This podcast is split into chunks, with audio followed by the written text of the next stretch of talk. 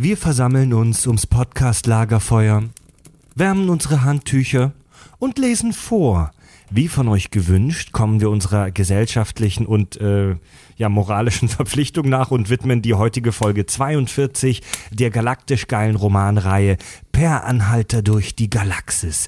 Weniger analytisch, dafür mit umso mehr Liebe sprechen wir heute über den pangalaktischen Donnergurgler, die Band Disaster Zone, den Babelfisch und alle anderen wichtigen Themen des Lebens.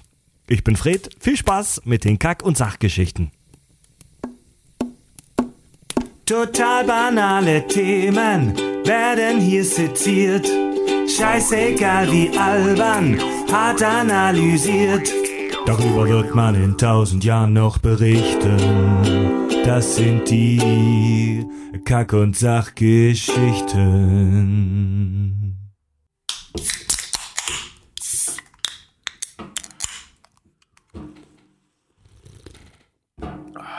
Es ist immer so ein gutes Gefühl, eine Folge samstags aufzunehmen. Wenn man Ja. Und vor ohne allem schlechtes Gewissen Bier trinken kann in rauen Mengen. Ganz genau. Am Anfang wurde das Universum erschaffen. Das machte viele Leute sehr wütend und wurde allenthalben als Schritt in die falsche Richtung angesehen. Damit herzlich willkommen zur geheimnisvollen Folge 42. Willkommen im Kack- und Sach-Studio. Herzlich willkommen, lieber Tobi, Hallo. Postproduktionsmensch, Ja. Gummipuppe, will, willenlose Gummipuppe einer Produktionsfirma für einen öffentlich-rechtlichen Feindsender. So ungefähr. Herzlich willkommen, Richard, Hallo, ihr kennt mich. Ex-Filmkritiker, Fotograf. Oh ja, mit einer Seite, die gerade offline ist, aus unerfindlichen Gründen. Deine Webseite ist offline. ja, ich weiß aber noch nicht warum. Ich habe schon meinen Nicht- Provider angeschrieben, aber so richtig, die haben mir gesagt, es gibt einen Fehler, aber es ist halt echt scheiße, wenn die eigene Seite offline Vielleicht ist. hat, sie- hat ihnen einfach nicht gefallen. und wir haben heute wieder einen spannenden und wunderbaren Gast und zwar Hallo Manu. Hallo. Wie man an Manus Stimme hört, Synchronisiert er Pornos. Ist Manu, ist Manu die Synchronstimme von James Earl Jones? oder war gestern super besoffen. Das war vor drei Tagen, aber es hält an. Ja. Ähm, Manu ist ein alter Radiokollege von mir. Du hast früher beim gleichen Sender gearbeitet wie ich, ganz früher. Und äh, bist ausgebildeter Toningenieur. Ist das ja, richtig? äh, Bachelor of Recording Arts. Oh, Recording Art. ja, also äh, richtiger chronisch Audiophiler. Ja. Ist das eine Kunst, auf Autotune zu drücken, ja? ja. Man muss nämlich einstellen, wie stark ja, das hier korrigieren soll. Ja. Hm, der Wiederholen-Knopf. Und du synchronisierst Pornofilme. Ja, genau, Werbe, Werbepornos quasi. Also bist du, bist du das Klatschgeräusch, oder? Mm, auch, wenn es sein muss. Kommt immer auf die Bezahlung drauf an. Und wie viele Mikros man hat. Eins für den Mund und eins für, ja. Kann ich wieder gehen. Er macht noch Live-Organikaufnahmen mit seinem eigenen Genital. Ja, schön, schön, dass du bei uns bist, Manu. Ähm, wir haben dich eingeladen heute, ähm, einerseits aus Nächstenliebe und aus Dank, weil du hast uns tatsächlich in den Anfangstagen unseres Podcasts mit, mit Rat und Tat bei Soundproblemen geholfen. Ähm, äh, außerdem haben wir... Außer, außerdem haben wir dich heute eingeladen, weil du, du dich gut auskennst mit dem Thema, über das wir heute sprechen, nämlich per Anhalter durch die Galaxis. Naja, sagen wir mal so, ob gut auskennen, das wird sich zeigen. Also mit eurem Klugschiss kann ich vermutlich nicht mithalten, aber Wir tun nur so. Ich bin schon ein paar Tage alt und habe das schon ein paar Mal gelesen und auch ein paar Mal die Filme gesehen. Also irgendwas wird mir schon einfallen, oder? Na, weißt du, mit Ja, knapp falls es nicht 55 anfällt. kann man sowas schon mal. Ich habe da mal was nicht vorbereitet, aber mitgebracht. Oh, der hat die Bücher dabei. Ich leg dir mal hier hin. Was ihr jetzt nicht sehen könnt, es ist Literatur. Sehr geil, die ganze Rupert Buchreihe. Boah, cool. Das Dann müssen wir uns wenigstens nicht streiten, wie denn die Bücher hießen, die Ja. einzelnen Bände. Per Anhalter durch die Galaxis, mach's gut und danke für den Fisch. Das Leben, das Universum und der ganze Rest. Was hat Tobi hier in der Hand? Einmal Rupert und zurück. Das Restaurant am Ende des Universums. Das fand ich am Das war der witzigsten. zweite Teil, ne? Geil. So long and thanks for all the fish. Unsere, unsere Hörer und Fans nerven uns ja praktisch schon seit unseren Anfangstagen, damit äh, Folge 42, ja, Folge 42, es muss passieren und es ist passiert. Wir reden über die einzig wahre Romanreihe, die einzig wahre kanonische Romanreihe. Per Anhalter durch die Galaxis. Wer möchte denn beginnen? Wer möchte denn die Ehre haben und dem Alien erklären, um was es da geht. Ich schiele schon so ein bisschen in Richtung unseres Gastes. Du, Warte mal ganz kurz, du willst dem, du willst einem Alien erklären, worum es bei Per Anhalter durch die Galaxis geht? Der nur- Mensch ist da. So, sollen, sollen Der Mensch ist da und möchte jetzt wissen, was ist Per Anhalter durch die Galaxis? Ja, stimmt, die Aliens kennen das ja Ja, es eigentlich ist, es alles. ist eigentlich recht einfach. Du kannst sagen, ähm, wie war das? Größtenteils harmlos. so, das steht nämlich über die Erde im äh, Anhalter. Ja. Was stand auf dem Cover nochmal? So keine Panik, Ruhe bewahren und nimm dein Handtuch mit? Ja, nee, auf dem Cover steht nur Keine Don't Panik. Panic. Ja, also Don't keine Panic, genau. Ja, also, und das Handtuch ist natürlich das elementare Teil, das man braucht, Ja. wenn man als Anhalter unterwegs ist. Aber Ma- Manu, jetzt mal ohne Scheiß, probier's mal. Ein, Tü ein, ein Mensch, ein Hörer, der keinen Plan davon hat, der weder den Film gesehen hat, noch in die Bücher reingeschnuppert hat. Äh, was ist das? Also ein RTL Samstagnachmittag zu Okay, also- Zuschauer. Es, es ist eine fiktive Geschichte über einen Erdling namens Arthur Dent, der eines Morgens denkt, gelb. er ist sich selbst nicht ganz so bewusst, warum er das denkt, äh, aber so im, im, im Laufe seines Morgenrituals, des Zähneputzens und des Kaffee, nee, Teekochens, stellt er fest, da stehen äh, Bulldozer vor seinem Haus und sie wollen dieses abreißen. Ähm, dadurch verliert er sein Zuhause. Innerhalb dieses äh, sehr verwirrenden Zustandes erfährt er, dass das ganze Problem eigentlich noch viel größer ist, denn die ganze Erde ist nämlich äh, auf der Route einer Umgehungsstraße durch die Galaxis und wird gesprengt, so der Plan. Ähm, daraufhin begibt sich Arthur Dent mit seinem Freund ähm, Ford. Ford. Ford, wie er noch? Prefect? Ford Prefect. Perfekt, genau. Ähm, der ihn sozusagen von der Erde rettet, als Anhalter auf eine sagenhafte Reise und der Rest findet ohnehin im All statt. Ja. Naja, also die Erde soll gesprengt werden und er rettet im Prinzip und er hält ja seinen Daumen hoch, ne? Mhm. Und dann reisen sie ja wirklich per Anhalter. Durch die Galaxis. Durch die Galaxis. Das ist so. Ja. Und das äh, Spannende ist für das Alien auch, ihr kennt alle das Buch Per Anhalter, äh, Don't Panic, den, den Hitchhiker's Guide Through Galaxy. Ford Prefect ist einer der Autoren. Deswegen diese ganze Nummer. Den Rest kennt ihr. Ah ja, genau. Also Genau, der, der, der, mehrere Jahre auf der Erde verbringt, das Gröbste und Schönste zusammenstellt, was am Ende reduziert wird auf größtenteils harmlos. Ja, also der Fort Prefect ist Redakteur für dieses Buch Per Anhalter durch die Galaxis. Genau. Es ist Ja. ein Buch in der Geschichte der Geschichte. Ja. Herrlich. Äh, ja, dieses, das ganze schöne, das schöne Buch wurde geschrieben von Sir Douglas Adams. Ist denn Sir, ja? Ich meine, oder? Ich, ich habe immer im, im Kopf Douglas, ich glaube, seine Fans nennen ihn nur Sir. Nee, offiziell ist er es nicht. Aber seine Fans nennen ihn ganz oft Sir Douglas Adams tatsächlich. Ähm, es gibt ja sogar einen World Towel Day, also einen Welthandtuchtag zu seinen Ehren. 17. Aber März. 17. März? Oh, Aber den haben wir den gerade. gerade Oh, verpasst. scheiße, den haben wir verpasst. Hoffentlich war ich an dem Tag duschen und habe ein Handtuch benutzt. Ich hab ist wünschenswert. Ich wollte eigentlich auch mit Handtuch hier podcasten, habe Ich total vergessen. Scheiße. ich, Ich halte mich nach dem Duschen auch immer aber so selten wie gesagt, ich bin schlecht vorbereitet. Das meinte er damit. äh, der, der, der Douglas Adams hat das ursprünglich als Hörspielserie für den BBC konzipiert und geschrieben und hat daraus dann eine Romanreihe gemacht. Äh, laut eigenen Angaben bekam er die Idee, als er in Innsbruck besoffen auf einem Rübenfeld lag und irgendeinen anderen Reiseführer durch Europa gelesen hat und in den Sternenhimmel blickte und dann die Idee zu diesem Reiseführer durch die Galaxis hatte. Ja, der war ja äh, selber als Anhalter durch Europa unterwegs und hat dann seine Erlebnisse, die er da so hatte, quasi in diese fiktive Geschichte extrapoliert.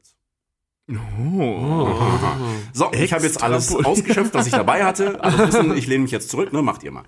Geil. Geil.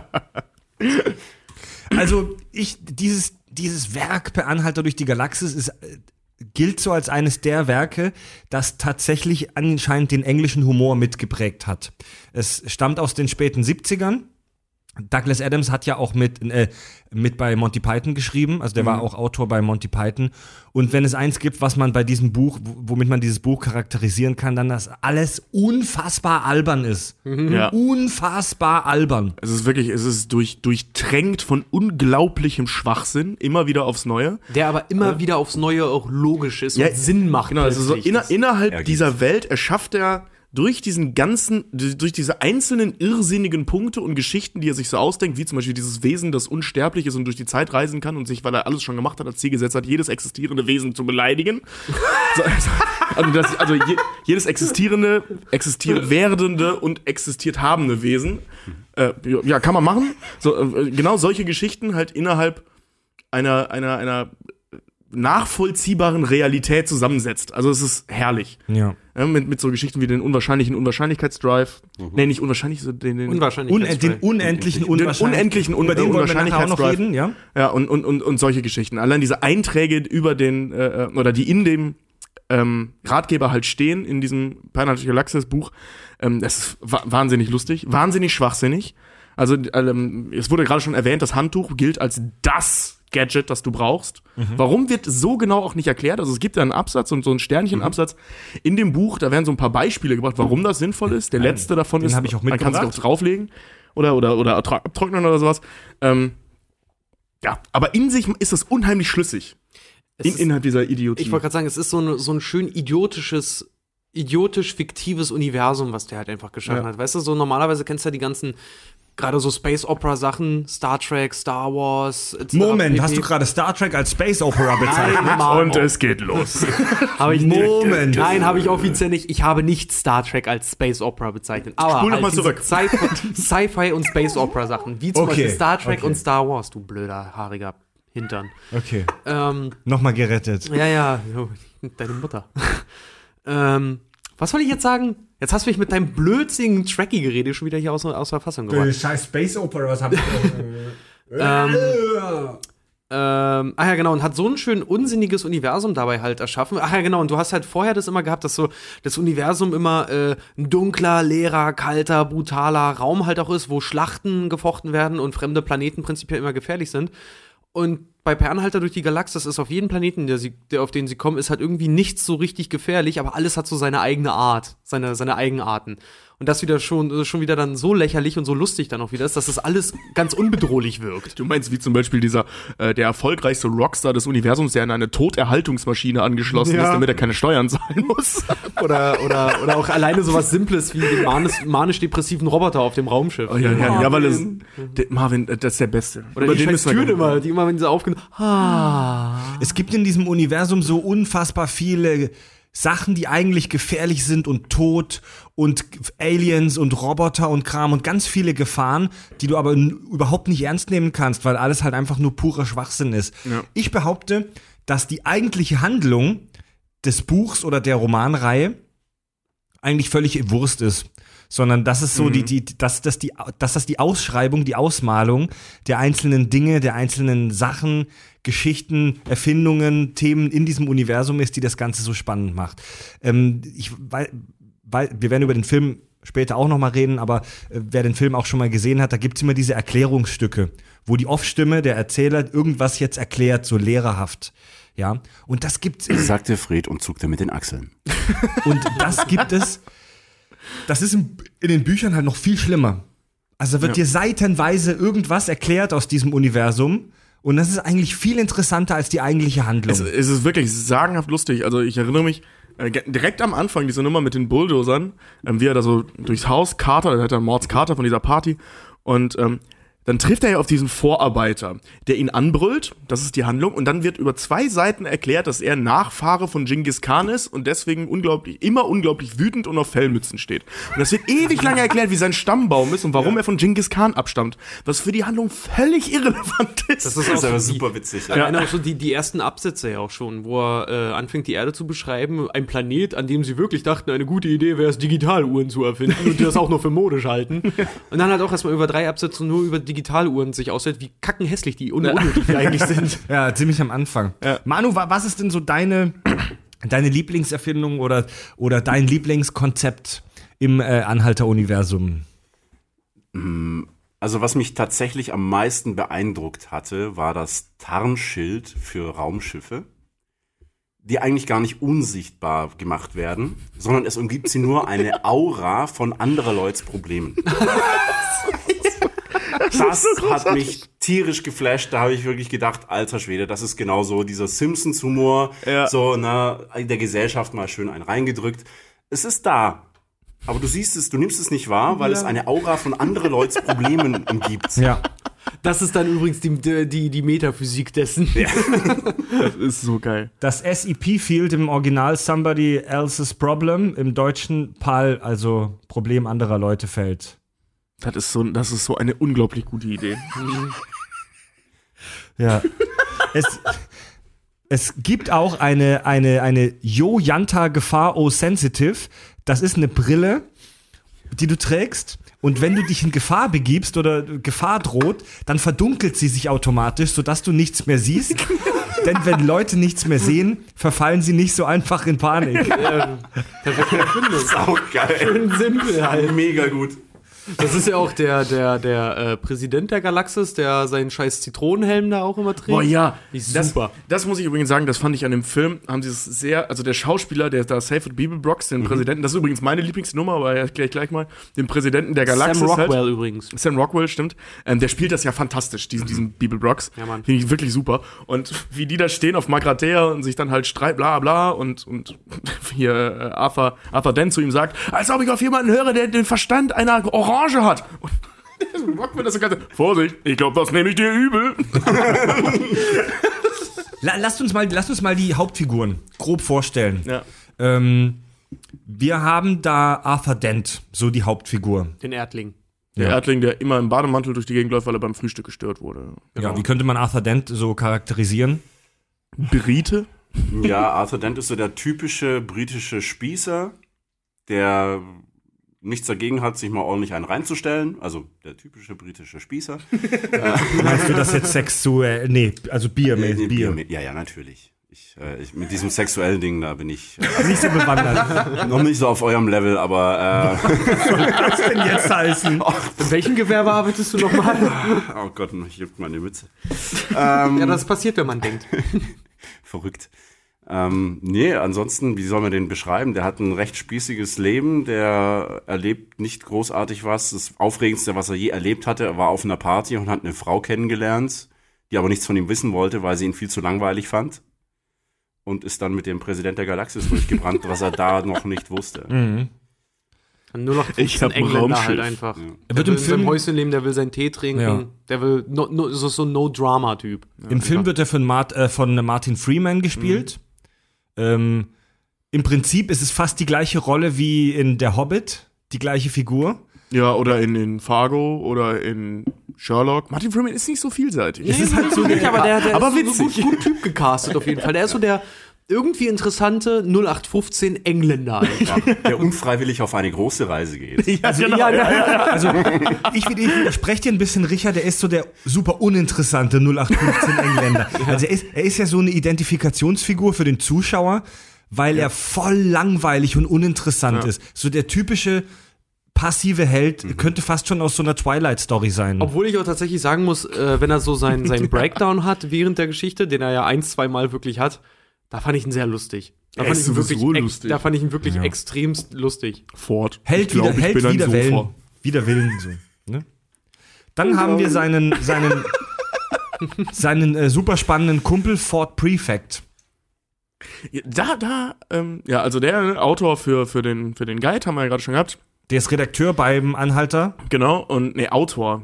Autor, das, Autor. Der des ist Autor Anhalter. für den, Ah, für den ist ja, An- das ist ja Anhalter. ein und dasselbe. Ja, das ist im Prinzip. Nein, nein, nein, nein, nein, nein, nein. Die Redakteure streichen das nachher zusammen, was die Autoren schreiben. Das stimmt, die Autoren sind die, die das zusammenschmieren und die Redakteure setzen das dann zu einem Buch zusammen. Ja, je nachdem, wie gut oder schlecht. Genau. Und ähm, das macht er halt, das ist ein paar Jahre auf der Erde. In dem Film sehr schön dargestellt mit, äh, also die haben sich kennengelernt, als ähm, Arthur Ford das Leben gerettet hat, weil er beinahe von einem Auto überfahren wäre. Und Genau. Ford erklärt ihm dann erst, also ein paar Jahre später, ich, ich wollte mich, ich habe gedacht, das wäre, also das Auto wäre die äh, dominante, Dominante. Lebensform auf diesem Planeten. Ich wollte mich ihm vorstellen. Vor allen Dingen, vor allen Dingen irgendwie aus, aus gefühlt 500 Metern Entfernung stellt er sich ja hin und hält Hält dem ihm die Auto die Hand, Hand und der scheint. Herrlich. Und ähm, ja, jetzt in dem Buch ist er prakt, also wird er beschrieben wie so ein typischer Ire mit so lockigen roten Haaren, weiß, Sommersprossen im Film ähm, gespielt von Weiß ich gerade leider vergesse ich auch immer, aber schwarz auf jeden Fall, Ist ein Donkler. ist ein Donkler. Ähm, Mensch, wie heißt wie heißt der Schauspieler nochmal? Der ist lustig, der ist mega lustig. Mos Def, genau. Mos Def, ja. Ah, meine, Und- meine Freundin Nina recherchiert hier im Hintergrund. Sehr gut. Aber ich Genau, fand, ich fand auf, aufgrund der Kontroverse auch, ich fand ihn im Film, ähm, fand ich ihn ziemlich gut. Ich fand ihn super. Ich habe mich kaputt gelacht. Also die, diese Nummer in dem Film, wo sie von den Vogonen beinahe aus diesem Raumschiff geschmissen werden, um im All zu sterben, wo er da, ja, ja, wir sind, äh, wir sind, wir sind geliefert. Oh Moment, was ist das? Und dreht an so einem Rad. Das, das, das, das, das, das, das, das ist gar nichts. Ja, wir sind am Arsch. ja, herrlich gemacht, fantastisch. Ja, viel mehr gibt es über den nicht sagen. Der war überall schon. Also der, die reisen ja da Ja. durchs Universum. Der war überall, der ist überall bekannt. Hat auch die ein oder andere Frauengeschichte, äh, Schrägstrich Frauenprobleme hinterlassen auf Planeten, Korrekt. immer Du, auftauchen. du siehst es ja auch bei einmal, wenn er sich mit diesem Riesen unterhält, wo er gerade mal so Stimmt, groß ist wie, Film, der, wie ja. der kleine C oder sowas und damit der halt offensichtlich auch ein amoröses Verhältnis Ja. irgendwie hatte. wo Lange ich nicht frage, gesehen. Wie das geht. Du bist groß geworden. Ja. Ja, der schnauzt sich komplett durch. Ja. Also er hat im Prinzip das, was man bei uns als, als Presseausweis bezeichnen würde äh, Mhm. und nutzt sämtliche Vorteile, die man davon haben kann. Also wer von uns einen Presseausweis bekommen würde, äh, hätte lange nicht mehr diese Möglichkeiten, äh, wie es noch vor ein paar Jahren war. Also ich erinnere mich, ich, äh, also Freiflüge beziehungsweise 50 Prozent auf irgendwelche Flüge und Eintritte überall, wo du willst, zu jedem Konzert waren durchaus üblich. Mittlerweile ist das stark eingeschränkt. Weil das wahrscheinlich Schade. viele Leute ausgenutzt haben. Genau. Ich sag Also nur, es ist wirklich Kon- nicht so schwer mittlerweile. Konzerte für Fotografen, wenn du wirklich dann da stehst und dann die Security da ist, ja, weißt du aber, ne, drei Lieder, dann musst du weg. So geht's auf. Echt? Ja, als Fotograf auf Konzerten die ersten drei Lieder und dann musst du raus. Ja. Ist als, äh, Das als, Film, raus. ist als Filmteam auch so. Krass. Und genau das lebt äh, fort, dass er einfach alles ausnutzt und Spesenrechnungen bis ins Jenseits präsentiert beim Anhalter. Das ist auch noch so ein Key-Feature, das er so Ja. hat. Ne? Er hat, er hat eine super coole Tarnung. Er gibt sich auf der Erde nämlich äh, seit 50 Jahren als arbeitsloser Schauspieler aus. Das, hinter, also das hinterfragt keiner. Sag mal, Fred, wo kommst du eigentlich wirklich her? Wer ich Woher deine Affinität zu diesem Weltall? bin ja Gott sei Dank kein Schauspieler. Aber hast du so nicht das- sowas das- studiert? So wie du bist, kann, das kann man nicht imitieren. Fred hat nur eine Dauerrolle, der spielt den arbeitslosen Schauspieler als Hör auf mich Projekt. zu treten, Fred. Ja. Dann haben wir äh, Trisha Macmillan, die Frau, in die sich äh, Arthur Dent verliebt, Genau, das ist die, die, da, die er auf der Party kennenlernt und ihn zu langweilig findet. im Film von Zoe Deschanel gespielt. Auch sehr schön gespielt. Obwohl ich Zoe de Janelle hasse wie die Pest. Verstehe ich nicht. Ich finde die Ich toll. hasse sie. Ähm, ja, das ist halt einfach, das ist halt einfach, also klingt jetzt fies, aber die Figur, es ist halt einfach die Frau. Ja, wirklich. Also sie ist, sie ist halt ähm, als Mensch deutlich offener äh, dieser ganzen Cyber-Geschichte gegenüber, beziehungsweise der ganzen Weltraumgeschichte gegenüber. Sie ist da sehr offen, macht da sehr mit, integriert sich sehr darin, ist vor allem nicht so äh, verwirrt ständig wie, wie Arthur, der sperrt sich ja sehr dagegen. Na, sie ist ja auch so Ähm, welt-, welt- und lebensoffen. Sie nimmt die Sachen halt einfach an. Genau. Und ja. Also ein schöner Kontrast zu Arthur. Und Arthur rennt ihr halt die ganze Zeit hinterher, während sie aber sehr viel Bibel, Bibel, broxt. Ja. Zu dem kommen wir ja gleich noch. ähm, im, im, Im Film gab es da diese dumme Love-Story dann am Ende noch zwischen Arthur äh, Dent und Trillian. Wenn ich mich recht erinnere, war das im Buch nicht so richtig, oder? Nee. Also im, im Buch Das war war da. irgendwann klar, okay, der kriegt sie nicht und Ja. dann ist auch gut. Und dann war das so eine platonische Nummer. Genau. Ja. Also das wird nicht mehr groß Das thematisiert. Typische, wie man es halt so hat, ne? Und Du bist mein allerbester Freund, aber leider nicht mehr. Fl fl fl Friend Zone. ja. hat man im Film halt so eine alberne Love-Story noch gebraucht, ne? Jetzt Ja, unter den muss man- Zuhörern muss man- einmal die Hand heben, wem das auch schon mal passiert ist. Dankeschön.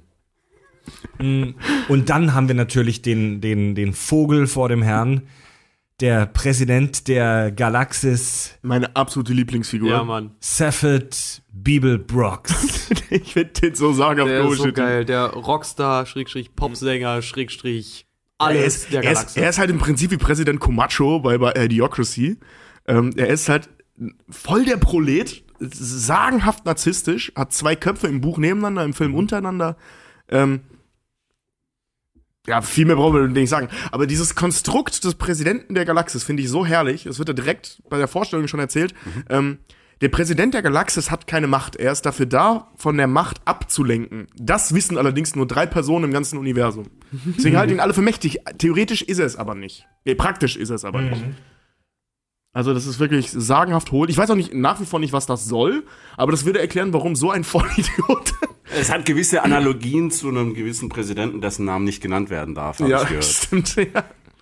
Und ähm, er klaut, also er tritt die Handlung so ein bisschen los, indem er dieses äh, äh, wunderbare Schiff, Herz aus Gold, Heart of Gold, klaut, das eben den unendlichen Unwahrscheinlichkeitsdrive Kommen wir noch zum hat. Raumschiff? Kommen wir noch zu. Nicht zu viel vorweg, Nee, Jungs. nee, nee, nee. Aber er hat das eben geklaut in einer spektakulären Nummer. Im Buch wird das, glaube ich, gar nicht so beschrieben. Doch, doch, das Doch, wird doch. auch ausgeführt, Ja. ne, wie er Ja, das ja. macht, ja. Ich glaube, er setzt sich einfach rein und fliegt los oder so, ne? Nee, bei, nee, bei einem das ist so ein- Testflug. das ist- nee, Quatsch, er, äh, eine- bei einem Testflug entführt das, glaube ich, einfach. nee, so eine Nee, das Taufe. ist die, die Taufe, genau. Also Ja, es ist so ein genau. großes Tamtam und dann läuft er einfach rein und und haut ab. Ja. dafür. In dem Film zeigen die das halt in so einem, in so einem Fernsehbericht. Und ähm, ja, und fliegt damit natürlich die Gegend auf der Suche nach Magrathea. So. Also er bricht die Handlung los mit seiner er der sagenhaften Suche- Idiotie. Weil er auf der Suche nach Deep Thought ist, weil er Schulden hat, glaube ich, ne? Nee, nee, der will die, äh, der will die Antwort finden, der will irgendwie seinen, seinen, seinen Marker in der History so. Ja, aber wollte er nicht, wollte er nicht, äh, hat nicht sein ähm, Gegner bei der Wahl zum Präsidenten, hat der nicht irgendwas gegen ihn in der Hand und er hat ihn halt Der, losgeschickt? ja, der, dass er, der klaut ihm seinen Kopf. Ja, aber trotzdem hat er doch irgendwas gegen ihn noch, noch in, der, in der Hand, weswegen er losgeht und überhaupt Deep Thought, den Supercomputer erst finden Weiß ich nicht mehr, ehrlich gesagt. Weiß ich ehrlich, also Ähm, aber, aber das ist genau, was ich meine. Die Handlung ist in dem Buch eigentlich ähm, irrelevant. relativ nebensächlich. Ja, stimmt, alle erinnern sich immer nur an diese, an diese lustigen, geilen Side-Facts. Ja, genau, es gibt halt diesen, diesen, äh, äh, ähm, der hat diesen komischen F- Kontrahenten eben aus dieser Wahl, irgendwie Hapakaluma oder so heißt Nina, der. wie hieß der nochmal, der Böse? Der, mit, der diese Brille trägt, obwohl er keine Augen Gespielt hat. von John Malkovich. Malkovich. Genau, ja. Hamakaluva, Muma. Hammer auf jeden Fall. Hamakaluma, Ah, Hamakalusa irgendwie so. Egal, dieser, dieser Oberpriester halt. Genau, von so einem komischen Nasenplaneten. Und, ähm, Ach ja, stimmt, wo sie immer niesen, ja. Ja, aber das ist so ein Planet, da leben Wesen, die für über 50 Arme haben und das einzige Volk auf, im ganzen Universum sind, das das Deo vor dem Rad erfunden hat. Sagenhaft gut. Jedenfalls. Die beten Und- uns und- Taschentuch, und diese- glaube ich, an oder so, ne? Genau, dies, dieser Kult betet eine, eine, eine Gottheit an, von der sie sich versprechen, dass er irgendwann kommt und ihnen die Nase Ja. schneuzt. Und sie nennen das den großen bösen. Das Taschentuch oder laufende Nase oder so. Nee, nee, ich meine den großen bösen Röchelanfall oder irgendwie, so, weiß ich nicht mehr. Ja. Jedenfalls. Unsere ähm, Nasen sind verstopft und ungeputzt. ähm, ja, genau, dann niesen alle statt Amen zu sagen, Gesundheit. Wo, wo, wo, war, wo waren wir eigentlich gerade? Bei Zephyr Blocks. Zephyr Und ähm, genau, jedenfalls haben die beiden irgendwann am Laufen und er verspricht dem Hammer so eine Kanone, diese, diese, diese Einsichtskanone oder so, ich weiß gar nicht mehr, wie sie genau heißt. Ähm, oder Die Waffe von Blickwinkel. halt einfach, wo sie denken, das ist eine Kanone von unge unfassbarer Ja, genau, Zerstörung. Die Blickwinkelkanone oder so ja heißt diese die. Blickwinkelkanone, genau. Und- die, wenn du jemanden anschießt, den Blickwinkel von ihm halt kriegst, wenn jemand wütend ist oder traurig, das von frustrierten Hausfrauen erfunden wurde. Genau. Und ähm, jedenfalls klaut der, der, der, der Hammer ihm, also der nimmt den zweiten Kopf von Zephyr Bibelblocks als Geisel, woraufhin der Bibelblocks noch idiotischer wird, weil er nur noch ein halbes Gehirn hat. Das ist aber nur im Film so, nicht wahr? Nee, in dem Buch wird der Kopf auch weggenommen.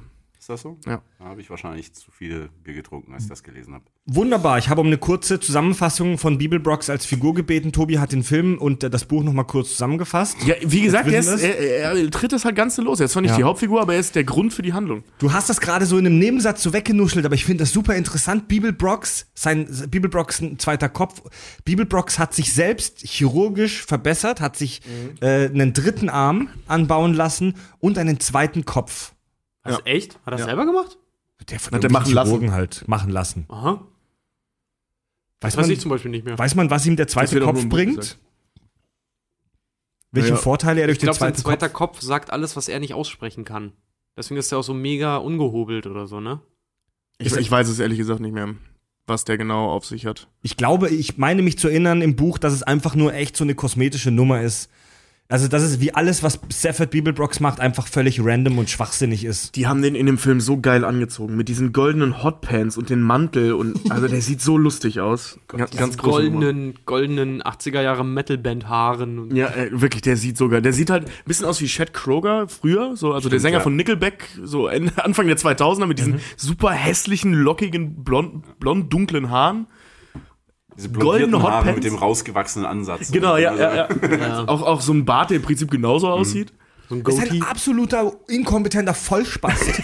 es ist ein, ein wirklich dummer, dummer, dummer Vollhonk. Da kann man sehen, wie sich das wieder gleicht. Schlecht angezogen, komische Haare, Ja, ja. vollkommen inkompetent. Die Geschichte wiederholt sich, literarisch als auch real. Ja. ja. Ja. Also das haben sie wirklich fantastisch umgesetzt im Film, finde ich. Aber da, ich denke, zu dem Startpunkt kommen wir gleich noch. Das, damit haben wir so die Hauptfiguren beschrieben, ne? Ja, es gibt noch Marvin. Marvin, den depressiven Roboter. Marvin, der Hausroboter auf dem Raumschiff, über das Raumschiff will ich gleich noch sprechen. Marvin ist ein Ver- manisch-depressiver Roboter. Ja, der hat den Verstand, äh, wie war das mit dem Stand, dem, ein Verstand mit der Rechenleistung eines Planeten und ist deswegen manisch-depressiv, weil er zu klug ist. Irgendwie, irgendwie so. Ja. Und wen haben wir noch? Ja, das Schiff, das kann ja auch reden. Das Heart of Gold. Mit seinem, mit seinem Computer. Wie, Ja. Hat er nicht auch einen Namen gehabt, der Computer? Weiß ich nicht mehr. In dem ich Film nennen sie es immer nur Schiff. Ähm, Im Buch weiß ich nicht mehr. Keine Ahnung, ist lange her. Und dann haben wir halt natürlich noch Deep Thought. Ja, aber die Warte, warte ist ja keine kurz, ich, wir springen mir gerade ein bisschen zu schnell zu, von den verschiedenen Sachen. Die haben es verdient, eingehender besprochen zu Ja, wir werden. überlegen gerade, was noch Figuren sind Ja. oder was du als Figuren zählst, Herr Moderator. Das- Eigentlich war's das eigentlich das schon, Raumschiff, da- Das Raumschiff hatte eine Persönlichkeit. Ja, Und das spricht auch. ja. Ja. Es gibt auch im Film diese wunderbare Szene, ich habe mit dem Schiff gesprochen und es hasst mich. Das, ähm, das, das Raumschiff ist im Slati Prinzip. Bartfass. Entschuldigung. Oh ja, stimmt. Oh, ein. Slati Bartfass, ja. Ja. Bill Nye in dem Film. Mhm. Ja, er ist halt, er entwirft Planeten, also er arbeitet auf Magratea, ist ähm, einer von, keine Ach, der Ahnung wie ist- vielen. Der ist Architekt oder so dann. Genau, ne? der Für- ist für Architekt Planeten und. Ja, Designer für Planeten. Hat einen Preis für Norwegen gewonnen. Für die Fjorde. Für für die. Fjorde, ja. Also ist eher eine Nebenfigur, würde ich jetzt sagen. Also Ja. das ist jetzt nicht so, dass der so wahnsinnig wichtig für die Handlung wäre. Aber es, das ist schon, es ist schon witzig mit, wie heißen sie, das tut nichts zur Sache. Und dann irgendwann äh, zugibt, ich heiße Slati Bartfass. Was? Ja, ich habe ja gesagt, es tut nichts zur Sache.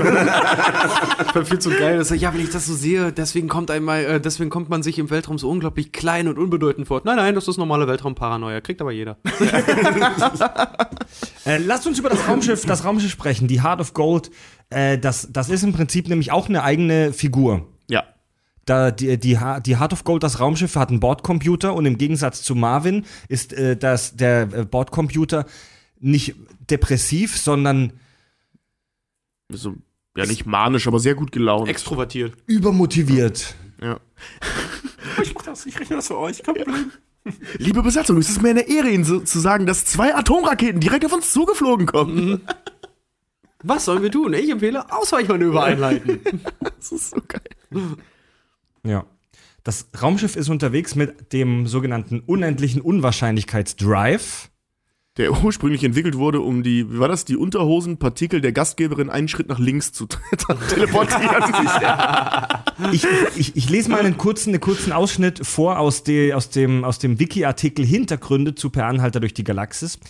Der unendliche Unwahrscheinlichkeitsdrive ist ein zentrales Thema des Romans. Dabei handelt es sich um einen Raumschiffantrieb, der die Bewältigung von gewaltigen Distanzen ohne Zeitverlust erlaubt. Der eigentliche Antrieb des Drives ist ein unendlich schneller Computer, der mit Unwahrscheinlichkeitsberechnungen beschäftigt wird. Der Trick besteht darin, möglichst etwas absolut Unwahrscheinliches, quasi unendlich unwahrscheinlich als Aufgabe zu stellen, sodass der Computer, der ja unendlich schnell ist, versucht, Unendliches sofort zu berechnen. Die Aufgabe, die dann zum Durchbruch der Leistung des Antriebes führte, war, wie unwahrscheinlich es sei, diesen unendlich Unwahrscheinlichkeitsdrive herzustellen. Das Raumschiff durchfliegt mit aktiviertem Antrieb praktisch jeden Punkt des Universums gleichzeitig. Außerdem wird die Reise häufiger von den absurdesten Zwischenfällen begleitet. Zum Beispiel löst eine Aktivierung des Antriebs die Entstehung des Lebens aus und eine andere sorgt dafür, dass das Schiff samt Besatzung auf Miniaturgröße geschrumpft wird und in Seffords Jackentasche landet. Das passiert, da die Geschwindigkeit des Raumschiffs mittels Instochastik berechnet und von Unwahrscheinlichkeitsfaktoren bestimmt wird. Dadurch werden unwahrscheinliche Dinge auf einmal wahrscheinlich. Der Effekt hebt sich einige Minuten nach der Aktivierung auf, bla bla bla bla. Ja, da kann man sehen, das Schiff kann durch Null teilen. Super krank. Im Buch wird auch beschrieben, wenn ich mich richtig erinnere, dass der Unwahrscheinlichkeitsdrive aus Versehen äh, erfunden wurde. Ich hoffe, ich kriege das richtig zusammen. Ähm, irgend, irgendein Mathematiker hat ausgerechnet, wie viele endliche Unwahrscheinlichkeiten es gibt oder irgendwie sowas und nur dadurch, dass er das ausgerechnet hat, hat war plötzlich dieser Auf Antrieb da. Und mit, äh, und- keine Ahnung, war jetzt beschissen erklärt, ist ein Buch auch nicht sehr viel sinnvoller erklärt. Und du kannst dann mit unend, was, was auch immer. Es ist eine ziemlich schräge Nummer auf jeden Fall. Ja. Der unendliche Unwahrscheinlichkeitsgrad. Herrlich. Unendlich und unwahrscheinlich. Ja. Ja, in dem, in dem Film ist es so, ich weiß gar nicht mehr, ob es in einem Buch auch so ist, dass ähm, das Problem mit dem Antrieb ist, dass man vorher nicht so genau sagen kann, wo man auskommt. Ähm, Ja. äh, man ist, wie gesagt, überall gleichzeitig und landet mehr oder weniger zufällig dann an einem Punkt, es sei denn, man füttert diesen Computer eben mit sehr exakten Koordinaten. Naja, das Ding ist halt, sie sagen ja immer, wo sie hin wollen. Sie sagen es dem Computer ja immer, aber dadurch, dass zum Beispiel, wo wollen sie hin? Nach äh, Magrathea. Magrathea. Magrathea. Magrathea. Dadurch, dass aber keiner weiß, wo Magrathea ist, gibt er zwar immer Daten ein Magrathea, aber der Computer schmeißt ihm immer, schmeißt, äh, der, der Drive schmeißt ja immer in der möglichst unwahrscheinlichsten, trotzdem präzisesten Location raus. Ja, aber es ist ja auch so, ähm, also diese Nummer mit den Atomraketen, die, die ähm, von Magrathea aus weggefeuert werden, dann aktivieren sie ja auch den, den äh, Unwahrscheinlichkeitsdrive und bleiben aber am selben Ort. Nur, dass die äh, Normalität bei den Raketen weg ist. Die Ja, sind dann ja auf einmal ein, ein Blauwal, ne, ein Und Pottwal Ein Pottball und ein Primeltopf. und ein Primeltopf. Ja. Petunien. Petunien, stimmt. genau. Ja. Wo der Ähm, Blauwal sich dann noch Ich, fragt. ich glaube, das war so, dass man äh, eingeben musste, wie unwahrscheinlich es ist, dass sich das Szenario einstellt, das sich ereignen Ja. soll. Und je genauer man das sozusagen berechnen konnte und diese Daten eingeben konnte, desto wahrscheinlicher war es im Umkehrschluss wieder, dass genau das passiert. Fand ich im Film aber auch Das immer stimmt. super, super dargestellt, wie die das immer zeigen, wenn das Raumschiff immer kommt und plötzlich, weiß ich nicht, eine Quietscheente, ein Donut, eine Bowlingkugel und dann Ja. Wollknäuel wird und dann Endeffekt, gut. im Endeffekt dann wieder das Raumschiff. Super geil. Ja. Hab mich weggeschmissen über diese Szene, wo die da als, als so Puppeteers, als so Wollknäuel da irgendwie Arthur dann auch irgendwie Gummi Riesenhaufen- auskotzt. Ein riesener Ballen Wolle einfach nur ausgegöbelt. Ich hätte mich wegschmeißen können. Ja, oder eben, ne, wo sie zum ersten Mal darin landen, zufällig, weil genau, die, die fallen ja aus dem Vogonenschiff und entgegen, ne, mit einer Wahrscheinlichkeit von 0,0 und dann irgendwie so vier so Ziffern, dass zufällig genau die Telefonnummer von Trisha McMill in, in London damals war. Ähm, mit dieser Wahrscheinlichkeit landen die halt, oder äh, materialisiert sich die Heart of Gold um die beiden herum, um Ford und Arthur, und die sind dann erstmal ein Sofa. Dann kommt dann auch dieser Spruch, Ford, ich glaube, ich bin ein Sofa. Und dann verwandeln die sich zurück, dann kommt ja dieser Spruch auch, wir haben wieder Normalität erreicht. Aber Ja, allein diese Nummer, ne, es ist so unwahrscheinlich, dass das passiert und deswegen passiert's. Genau Ja. deswegen, ja. Ah, Der Unwahrscheinlichkeitsdrive ist schon relativ gefährlich, oder? Ja, überleg mal, da kann es halt wirklich passieren, dass dich der Blitz beim Kacken trifft. Ja. Wenn nicht, so wenn nicht irgendwo sonst, dann da. Buchstäblich. Schöne Beschreibung, ja. Ja, das ist doch wirklich so. Weil der Unwahrscheinlichkeitsdrive so unfassbar gefährlich und unzuverlässig und unberechenbar ist, gibt es im An Anhalter-Universum noch was Besseres. Ähm, Im Film wird das gar nicht erwähnt. Ich weiß nicht, in welchem der Bücher es vorkommt. Äh, der Bistromatik. Oh, ja. oh Gott, ist das geil. Okay. Erklär's, Manu- erklär's uns, erklär's uns Manu, mich gar kannst du nicht uns eine Bistromatik erklären? Oh. Ähm, also dieser Antrieb ähm, ist, ist im Prinzip zurückgeschrumpft auf die Szenen, die sich in einem italienischen Restaurant äh, er, ja, Ereignen. ereignen. Ja. ich bin völlig, völlig in diesem Ding. ähm, und zwar kann es sein, dass du halt einen Kellner falsch ansprichst und du wirst deswegen gedisst oder du wartest Ewigkeiten. Also du, du hast, du verlierst jegliche Empfindung für Zeit und Raum in einem italienischen Restaurant, weil alles um dich rum so unglaublich surreal ist und un ohne aufeinander abgestimmt zu sein. Und auf diesem Prinzip basiert genau dieser, äh, Die Bistromatrix. Ja. ja, der Es ist, Antrieb. hier der, der Douglas Adams hat das hat hier auch gesch äh, geschrieben, ähm, dass der Bistromatik die Berechnungen in einem Bistromatik ähm, beruhen auf der Erkenntnis, dass in Restaurants die Zahlen anderen Gesetzen folgen als anderswo. Auf den, auf den Rechnungen, die der, der, der Kellner dir gibt, herrschen andere mathematische Regeln als in der, in der normalen Welt. Ja? Ist das geil. Und also ich, ich, ich zitiere kurz aus Das Leben, das Universum und der ganze Rest, Kapitel 8. Auf einem Kellner-Rechnungsblock, sagt es Latibat-Fass, prallen Wirklichkeit und Unwirklichkeit so fundamental zusammen, dass das eine das andere wird und innerhalb bestimmter Grenzen alles möglich ist. Angeb angeblich ist im Rechenzentrum von Slatibat-Fass Raumschiff ein kleines italienisches Restaurant.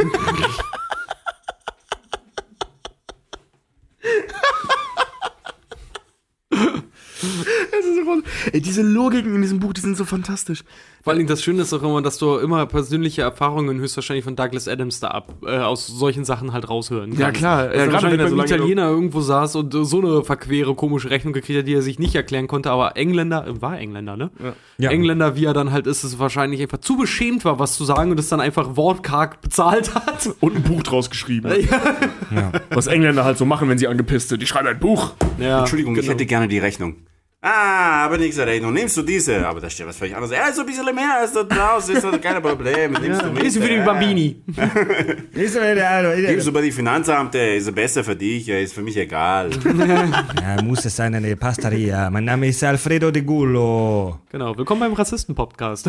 Bibidi babidi, schnuppert hast, heißt das nicht, dass du Italienisch kannst. Doch, Lois, bibidi babidi. Wenn du nachher die Ramazzotti nicht die mindestens halbe Stunde auf die Klo verbringst, ist er nicht ein echter italienischer Restaurante. Und da, darf, darf, darf, ich, darf, darf, ich Eine noch, Male Tortelloni. darf ich noch eine meiner Lieblingslogiken aus, aus dem Buch vorstellen? Aus, Leute, immer her damit. Immer Was her ich damit. ganz großartig finde, ist das Restaurant am Ende der Welt, äh, am Ende des Universums. Ähm, weil, als ich das Buch zum ersten Mal aufschlug, die sagen es ja am Ende des Films auch, genau wie in dem Buch, wir fliegen jetzt zum Restaurant am Ende des Universums, und du denkst halt, ach Mensch, cool, jetzt hat er wieder in seiner eigenen Logik einen lokalen, ein lokales Ende des Universums. Nein. Auf dem Weg zu diesem Restaurant durchfliegt man eine Zeitschleife, die einem zum also am, äh, zu einem bestimmten Punkt des Abends dann, zum Höhepunkt des Abends, zum tatsächlichen Ende des Universums, also zur Vernichtung allen Seins bringt, wobei man durch eine Glaskuppel wunderbar zugucken kann. Und kurz bevor dieses Ende das Raumschiff erreicht, äh, das, das Restaurant erreicht, wandert das, Raumsch äh, das, das Restaurant durch diese Zeitschleife wieder zurück und dann kann man es wieder betreten. Geil. Das heißt, es, es ist temporär am Ende des Universums. Das ist so ein unglaublicher Schwachsinn. Aber es muss das, das ist das Restaurant, das ist das Highlight. Dabei zuzugucken, wie alles Leben ausgelöscht wird. ja, Mann, ist doch der Hammer, das würde ich irgendwie sofort angucken. Das ist, da sitzt halt auch nur die Prominenz rum und aus irgendwelchen Gründen dann, ja, nee, äh, relativ einfach, weil David People Brocks dabei ist, sitzen die dann halt eben auch da. Und da treffen sie auch diesen Rockstar, der in dieser Tod, der halt, Der eine Toterhaltungsmaschine hat, Ja. damit er keine Steuern zahlen muss. genau, und, aber trotzdem ein normales Leben führen möchte, weil das stand so in seinem Testament. Und deswegen halt auch in diesem Restaurant sitzt und sein, sein, sein Diener da ihn halt füttert, obwohl er tot ist. er, war halt, er war halt Sänger ähm, von, also Sänger in Anführungszeichen, von einer Band, von der lautesten Band überhaupt. Disaster Ganz- Zone? Genau, Disaster Ja, Zone. das Universum. Die, äh, äh, ähm, also Teil der Show war es, ein Raumschiff in eine Sonne fliegen zu lassen. Der Planet, auf dem die gespielt haben, ist äh, durch das Konzert immer zerstört worden. also, wahnsinnig gut. Ja, die haben, die, die, die, die können bei ihrem Konzert selbst nicht anwesend sein, sondern die, die haben ferngesteuerte Instrumente. Also die Instrumente von denen liegen auf dem Planeten unten und die spielen die ferngesteuert aus dem Orbit. Praktisch. Und dieses Kon die Konzerte sind so laut von denen, dass die ersten, was weiß ich, wie viele hunderttausend Reihen im Publikum immer sterben bei den, Publi bei den, bei den Konzerten. Immer. Also die Leute, trotzdem sind die immer ausverkauft. Wahrscheinlich dann vorne die günstigen Plätze. ja, Ja. die ersten 100.000 Reihen. Ja, ja. Ich überlege mal, im der Prinzip ganz vorne sitzen, nur um dir ein paar Instrumente anzugucken, die dich bald prinzipiell töten. Herrlich, das ist. Gut, Leute, jetzt, wird's- jetzt wird's ernst. Jetzt wird's ernst. Wir kommen nämlich jetzt zu unserer ersten Vorleserunde. Okay, alles Ja, klar. wollen Tschüss wir- dann. wollen ich hole mir, noch- ich hol mir noch ein Bier vorher. Äh, Tobi holt noch mal ganz schnell ein Bierchen. Bringst du mir eins mit? Bringst mir auch eins mit? War ein kleines Päuschen vorher, oder? Nee. Wir sind erst, erste Pause bei uns immer erst bei drei Stunden, Manu, das kennst du ja. Ja, Ja, kein Thema. ja. Ähm, ich würde sagen, dass wir einfach so ein bisschen reihum, ne? Und zwar habe ich mir ähm, eines der geilsten Sachen jetzt rausgesucht im Anhalter-Universum, über das wir noch gar nicht. Vier Bier fürs Sägewerk. Genau, ihr merkt, das ist hier halt wirklich live und wir haben halt tatsächlich, das ist sehr schöne Küche im Studio. Ja. Naja, fast. Daneben. Und unsere Freundinnen sitzen im Hintergrund und hören zu. Und trotzdem müssen wir Bier holen. Ich liebe die Emanzipation. Willkommen in Kack- und Sachgeschichten, der rassistische Show-Podcast. Und wir machen Ah, deswegen haben wir das eh am Podcast, ne? So war das. Das sind sowieso ne? 50 Cent in die Macho-Kasse, mein Freund. 50 Cent in die Macho-Kasse. Oh, hoppla. Dann kriegst du aber eine Rassistenkasse. Ja. Warum? Weil ich einen currybasierten Terminator mir ausgedacht habe? I'm a curly-based robot. Give me TP for my Hast du dir die Folge angehört? Wo Ich habe jede Folge gehört. Ah, es ist so geil. Ja, natürlich. Wie er versucht, den Terminator nachzumachen, klingt wie ein Inder. I'm a Terminator. Was war I will destroy you. organism? I have tissue over a metal endoskeleton. But wait, don't worry. No problem. Come with me if you want to live. Danke, come on my elephant. Have some curry. I'm a curry-based robot. Wir, Okay, das mit dem Nüchtern ist jetzt übrigens auch vorbei. Gut, wir machen es uns bequem. Wir zünden das äh, Lagerfeuer an, haben unser Bier geöffnet. Manu, Knister, möchtest du Knister. die schöne Runde öffnen und dann gehen wir so im Uhrzeigersinn weiter. Und zwar lesen wir euch, liebe Hörer, jetzt hier bei uns bei den Kack- und Sachgeschichten einen kurzen Ausschnitt aus dem Buch Per Anhalter durch die Galaxis vor. Eingetragene Marke. Eingetragene Marke. Und zwar geht es um den Babelfisch. Babelfisch. Lebewesen. Der Babelfisch ist klein, gelb und blut blutegelartig und wahrscheinlich das eigentümlichste, was es im ganzen Universum gibt. Er lebt von Gehirnströmen, die er nicht seinem jeweiligen Wirt, sondern seiner Umgebung entzieht. Er nimmt alle unbewussten Denkfrequenzen dieser Gehirnströme auf und ernährt sich von ihnen. Dann scheidet er ins Gehirn seines Wirtes eine telepathische Matrix aus, die sich aus den bewussten Denkfrequenzen und Nervensignalen der Sprachzentren des Gehirns zusammensetzt. Der praktische Nutzeffekt der Sache ist, dass man mit einem Babelfisch im Ohr augenblicklich alles versteht, was einem in irgendeiner Sprache gesagt wird. Die Sprachmuster, die man hört, werden durch die Gehirnstrommatrix entschlüsselt, die einem der Babelfisch ins Gehirn eingegeben hat. Nun ist aber verdammt unwahrscheinlich, dass sich so etwas so wahnsinnig Nützliches rein zufällig entwickelt haben sollte. Und so sind ein paar Denker zum Schluss gelangt, der Babelfisch sei ein letzter und entscheidender, entscheidender Beweis dafür, dass Gott nicht existiert. Die Argumentation verläuft ungefähr so. Ich weigere mich zu beweisen, dass ich existiere, sagt Gott. Denn ein Beweis ist gegen den Glauben und ohne Glauben bin ich nichts. Aber, sagt der Mensch, der Babelfisch ist doch eine unbewusste Offenbarung, nicht wahr? Er hätte, nicht, er hätte sich nicht zufällig entwickeln können. Er beweist, dass es dich gibt. Und darum gibt es dich. Deiner eigenen Argumentation zufolge nicht. Quod erat demonstrandum. ah, Ach du lieber Gott, sagt Gott, daran habe ich gar nicht gedacht und löst sich prompt in ein Logikwöl Logikwölkchen auf. Na, das war ja einfach, sagt der Mensch und beweist, weil es gerade so schön war, dass schwarz gleich weiß ist und kommt wenig später auf einen Zebrastreifen ums Leben. Die meisten führenden Theologen behaupten, dieser ganze Streit sei ein absoluter Humbug, aber da er, da, da er hinderte Olon Karlu Piet nicht, ein kleines Vermögen damit zu verdienen, dass er ihn zum zentralen Thema seines neuen Bestsellers Na, lieber Gott, wie war's? Das war's dann wohl, machte. Mittlerweile hat der arme Babelfisch dadurch, dass er alle Verständigungsbarrieren zwischen den verschiedenen Völkern und Kulturen niederriss, mehr und blutigere Kriege auf dem Gewissen als sonst jemand in der ganzen Geschichte der Schöpfung. Phänomenal, oder? also Ich erhebe mein Glas besten Dosenbiers auf diesen Text. Auf jeden Fall. Es ist, es ist auf jeden Fall eine unfassbar schöne Erklärung für den Babelfisch und ich habe mich, ich habe, habe ich mich fast eingeschissen, habe ich mir fast eingeschissen, ich weiß es nicht. Jedenfalls hätte ich meine Unterhose fast benetzt im Kino, als ich diesen Babelfisch das erste Mal gesehen habe, wie er ihm den, den äh, wie er ins Arthur den, steckt, den ja. ins Ohr kriegt. Alter, das Ehrlich. sieht so geil aus.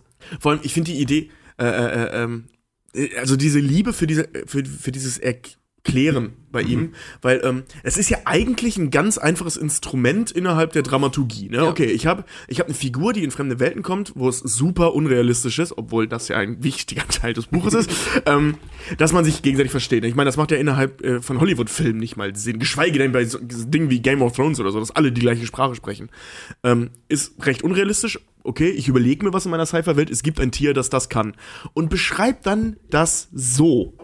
das, Und das ist halt eben das, was, was diese Werke so ausmacht. Vor allem auch gleich in diesen Superlativ halt einfach, weil ist ja schnell erklärt. Du steckst ihn dir ins Ohr, er ernährt sich von Hirnströmen was er ausscheißt, ist das, was du wieder verstehst in deiner Sprache. Hätte gereicht. Aber nein, man baut da noch einen Gegengottesbeweis Ja, ein, sagen, man- man- man hängt der das- das so berührt, dass man ihn bewiesen hat. Genau, das ist, das ist so, ein, wie, so ein, wie so ein Zusatzartikel in Amerika, wenn die versuchen, Gesetze durchzubringen. Ja, genau, ja.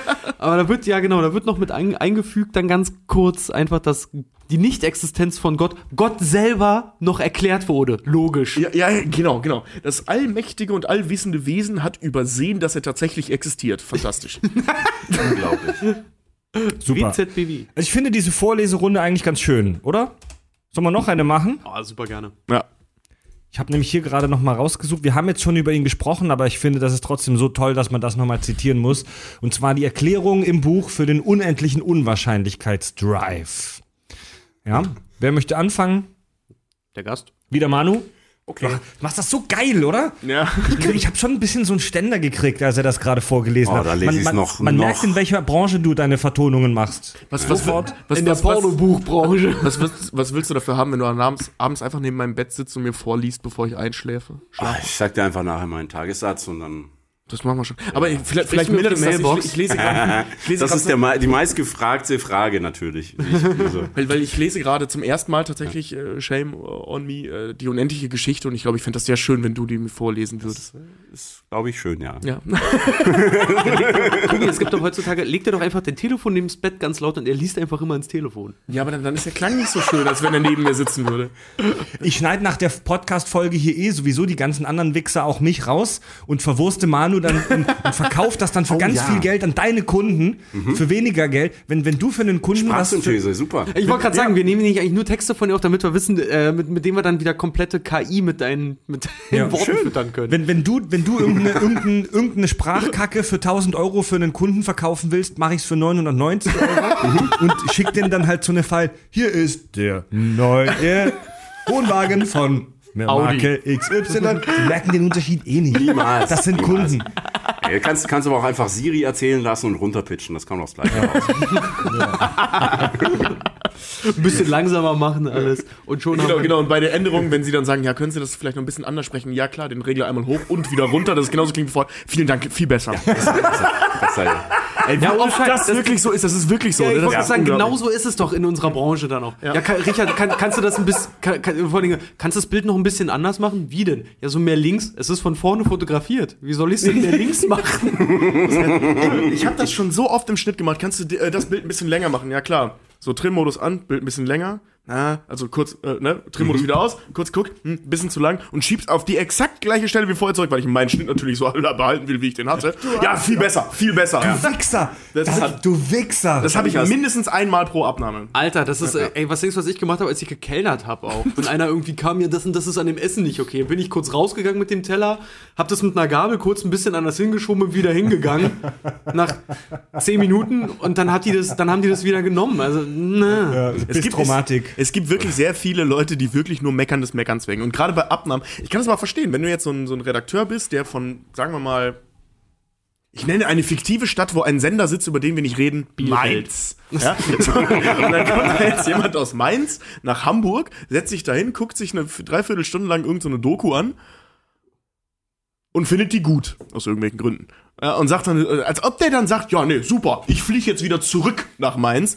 Danke für die Dreiviertelstunde. Nee, da muss ja natürlich erstmal eine Stunde und zwei gesprochen werden darüber. Im Endeffekt, dass nichts geändert werden muss, aber es muss diskutiert werden, dass man hätte ändern können. Ich kann das verstehen. Ich Würde habe auch ich hab früher im Kundenservice hier Telefon ja auch gemacht, ne? Ist total geil. Wenn dann Kunden auch irgendwie 20 Minuten an der Warteschleife hängen, gehen die davon aus, sie haben das Recht, mit dir jetzt 20 Minuten auch zu reden, auch wenn das Problem so banal ist, dass es Ja. in zwei, 20 Sekunden geklärt ist. Aber nein, die wollen dann 20 Minuten gehört werden. Wir Und wenn es nur tratschen 20 auch Minuten lang anbrüllen ist.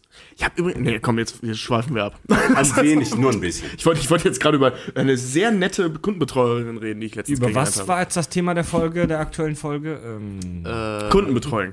Jedenfalls, wir wollten über den unendlichen Unwahrscheinlichkeitsdrive nochmal unsere Lese, unsere kleine Vorleserunde machen. Und ich freue mich jetzt schon wieder auf Manus Ständerstimme. Der unendliche Unwahrscheinlichkeitsdrive. Hast du gerade wirklich dein Mikrofon Richtung Ständer naja, egal. Nee, Ich fang noch mal an, ja? Wenn ich, wenn, ich, wenn ich mich zurücklehne und andere Ach reden so, lasse, deshalb. Ich dann, dachte, dann, das dann so. mache ich den Mikroständer immer so ein bisschen runter. Das war jetzt Zufall, dass es in Richtung meines Gemächts Ah, ja, Ja. alles klar. Wieso sollte ich mein Mikro an meinen Pimmel halten? Vielleicht macht er Geräusche, wenn er wächst. Wolltest du nicht mal hören, wie dein Sack klingt? Was, was würde mir das bringen, dass ich mein Mikro an meinen Vielleicht, Pimmel vielleicht, halte? vielleicht quietscht er ja, wenn er sich so aufstellt. So. Ja, vielleicht ist das bei dir wie bei Stafford, der einfach nur des Scheins wegen einen zweiten Kopf hat, dass einfach die Hörer mitbekommen. Wie, naja, lass mal das. Der unendliche Unwahrscheinlichkeitsdrive ist eine neue, hinreißende Methode. Entschuldigung, hinreißende Methode, bitte schneiden, riesige interstellare Entfernungen ohne das ganze langweilige Herumgehänge im Hyperraum in einem bloßen Nichtsigstel einer Sekunde zurückzulegen. Entdeckt wurde er durch einen glücklichen Zufall. Zu einem brauchbaren Antrieb weiterentwickelt wurde er dann von galaktischen staatlichen Forschungsteam auf Damago was, wie heißt das? Damogra Damogran. Damogran. Mit diesen fiktiven Sachen habe ich es irgendwie. Ja, das- das ist schwierig. Ich möchte nicht Ja, weiter mach, mach, lesen. mal, mach mal ein Stück weiter, Manu. Okay. War- Die Zeberrolle ist Und überlegt euch die, die Ich wurde Mann gerade mit dem hölzernen Penis bedroht. Leute, das ist für lau jetzt gerade, was ihr hier hört. Das ist in der gebotenen Kürze die Geschichte seiner Entdeckung. Das Prinzip, kleine Mengen unendlicher Unwahrscheinlichkeit herzustellen, indem man einfach die Logikstromkreise eines Submeson-Gehirns Typ Bumblebee 57 mit einem Atomvektorenzeichner koppelte, der wiederum in einem stark braunschen Bewegungserzeuger hing, sagen wir mal, einer schönen heißen Tasse Tee, war natürlich allenthalben bekannt und solche Generatoren wurden oft dazu benutzt, auf Partys Stimmung zu machen, indem man analog zur Interministeriumstheorie alle in, in, in der, in der, Indeterminismus-Theorie. das ist aber echt weit weg, der Bildschirm, so. Ich bin ein bisschen schwersichtig. alle, also, sagen wir mal, in der man analog der, Indeterminismus-Theorie. Danke. Alle Unterwäschemoleküle der Gastgeberin plötzlich einen Schritt nach links machen ließ. Viele berühmte Physiker sagen, sie könnten nichts von all dem vertreten, zum Teil, weil es eine Herabwürdigung der Wissenschaft darstellte, vor allem aber, weil sie weil sie zu solchen Partys nie eingeladen wurden. Etwas anderes, was sie, was sie nicht ertrugen, war das dauernde Scheitern ihrer Bemühungen, einen Apparat zu bauen, der das unendliche Unwahrscheinlichkeitsfeld erzeugen könnte, mit dem ein Raumschiff die irrwitzigen Entfernungen zwischen den entlegenen Sternen in 0, nix zurücklegen würde. Und so verkündeten sie schließlich mürrisch, so einen Apparat zu bauen sei im Grunde genommen unmöglich. Darauf stellte ein Student, der nach einem besonders erfolglosen Tag das Labor aufsuchen sollte, Ausfegen? folgende, äh, ausfegen sollte, folgende Überlegung an. Wenn, so dachte er bei sich, so ein Apparat im Grunde genommen unmöglich ist, dann ist das logischerweise eine endliche Unwahrscheinlichkeit. Ich brauche also nichts anderes zu tun, als genau auszurechnen, wie unwahrscheinlich ein Apparat ist, dann muss ich diese Zahl in den endlichen Unwahrscheinlichkeitsgenerator eingeben, ihm eine Tasse wirklich heißen Tee servieren und ihn anstellen. Klar. Das tat er und fand zu seinem großen Erstaunen, dass es ihm einfach so aus der hohen Hand, hohlen Hand gelungen war, den lange gesuchten unendlichen Unwahrscheinlichkeitsgenerator zu erfinden. Sein Erstaunen war freilich noch größer, als er, kurz nachdem er von der Galaktischen Institut mit dem Preis für äußerste Gerissenheit ausgezeichnet worden war, von einer rasenden Horde berühmter Physiker gelyncht wurde, die schließlich dahinter gekommen waren, dass das Einzige, was sie wirklich nicht ertragen konnten, ein Besserwisser war. Sehr gut. falscher Podcast hier. Eine, Ra eine, eine Horde rasender Physiker. Unwahrscheinlich, weil hast du mal Physiker gesehen? Die können nicht rasen. Sehr gut. Du weißt, dass mega viele von unseren Hörern Physiker sind. Ja, dann soll einer nach so Hamburg viele kommen. Leute ausgeschlossen. Dann, dann von soll einer nach Hamburg kommen von denen und mir aufs Maul hauen, echt. Liebe Physiker, äh, liebe Physikerhörer, wann wart ihr zum, zuletzt in einem rasenden Mob unterwegs? Schreibt uns doch bitte mal an. Wütend. Schönes Bild. Was sind die auf der Straße mit Also Nicht mit Fackeln und vor so, nee, so mit- brennenden oh, oh, Phosphorstab. äh, Nee, Nee, hier. mit, nee, mit diesen übergroßen äh, Linealen aus der Schulzeit. Diese, diese Kreide-Geodreiecke.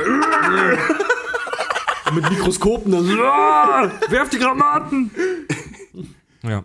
Ja, herrlich. So mit zerrissenen Kitteln und so selbstgepflegten Brillen, damit es auch aussieht wie der Physiker-Mob halt, ne?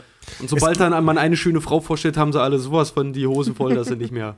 Es gibt in der, in der, im Anhalter Galaxis äh, gibt es auch eine Verschwörungstheorie und zwar die sogenannte Kugelschreiber-Theorie. Die hat ein Student der Universität von Maxi Megalon aufgestellt. Äh, die Theorie besagt, dass alle Kugelschreiber, die plötzlich unauffindbar verschwinden, sich in einem unbeaufsichtigten Moment auf die Reise zu einem Kugelschreiberoiden Planeten machen, um dann dort zu leben. Dieser Student behauptet, diesen Planet gefunden zu haben und eine Zeit lang als Fahrer einer kleinen Kugelschreiberfamilie gearbeitet zu haben.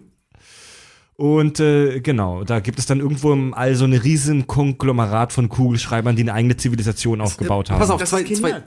Entschuldigung, mach, mach du zuerst. Ich wollte nur sagen, das ist genial. Ich wollte gerade sagen, genau, zwei, zwei Dinge. Ja, das stimmt.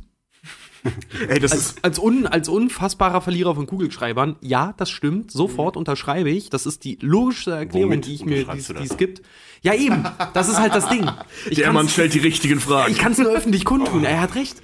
Ähm, und die andere Sache ist, ich habe es leider vollkommen vergessen gerade. Ah ja, genau. äh, die, die, andere, die andere Sache ist, überleg dir das mal, das ist so ein unfassbarer Blödsinn. Logischer Blödsinn, aber Blödsinn. Aber es muss so viele unglaublich, unglaublich viele Menschen geben, die genau diese Art von Blödsinn halt unglaublich geil finden. Weil sonst wäre das, wär das nie so erfolgreich geworden. Sag, sagen wir es mal so, die, die, ähm, also wir, wir, wir nehmen ja Dinge, die in Büchern und Filmen und Games passieren, ja für, für, für bare Münze. Ne? Also müssen wir jetzt akzeptieren, dass nicht nur dieses Buch existiert, also der Anhalter durch die Galaxis, sondern eben auch diese Verschwörungstheorie mit den Kugelschreibern. Wie Richard schon sagt, höchstwahrscheinlich sogar realistisch. Das macht super wenig Sinn. Du Höchstwahrscheinlich bist, schon so aber ist bisschen im egal. Du bist schon so ein bisschen im Duktus jetzt der, der Anhalterschreibweise. Genau, ja, ja, ja. Und äh, ähm, so, jetzt frage ich aber, wenn jetzt ein Kritiker vor mir steht und, dir, und mir sagt, Herr Ageneister, diese Theorie mit den Kugelschreibern macht aber wenig Sinn.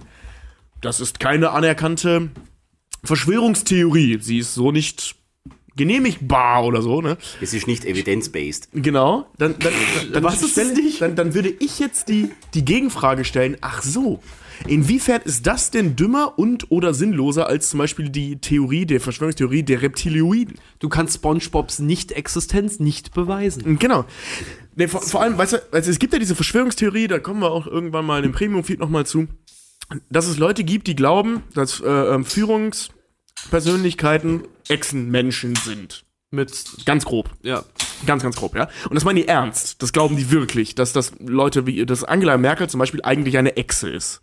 Eine, In- in einem Menschen- Anthropomorphe, an, Anthropomorphisiert. an, eine anthropomorphisierte Echse ist. ja. Das finde ich noch schwachsinniger als ein Planeten voller Kugelschreiber. Dementsprechend, nach Occams Rasiermesser, ist das wahrscheinlich wahr als das mit den, mit den Reptilien. Ist aber auch eine Verschwörungstheorie, tut keinem weh. Die tut Doch, weh. dem Kugelschreiberbesitzer. Nee, ganz ehrlich, mir, mir tut das nicht weh. Ähm, ich bin eher froh zu wissen, dass es meinen Kugelschreibern offensichtlich gut geht. Oh, das stimmt, das stimmt, das Und stimmt. irgendwo im Space rumfliegen. Es Ja, ist- aufsichtigt. Es, es gab Kugelschreiber, die ich wirklich gerne mochte. Die, ich meine, ich habe noch nie einen Kugelschreiber länger als zwei Stunden gekannt, ich aber wollte gerade sagen, aber das Ding ist halt einfach so, jeder, jeder, davon waren mir sehr sympathisch. jeder, der mich kennt, jeden Kugelschreiber, den ich länger besitze, der wird früher oder später gegessen. Von daher ist es gut, dass die Kugelschreiber? Ich kau so lange auf denen herum, tatsächlich, bis sie kaputt gehen. Oh, das mache ich mit Bleistiften. Ich, ich kann, also das habe ich in der Grundschule, habe ich die wirklich gegessen, wenn du so willst. Ja. Ja, also, Das ne, also, erklärt so deine weg- Figurprobleme. Das sind Bleianlagerungen. was sich im ne? Körper abbaut, du. Blei ist furchtbar ungesund, ne?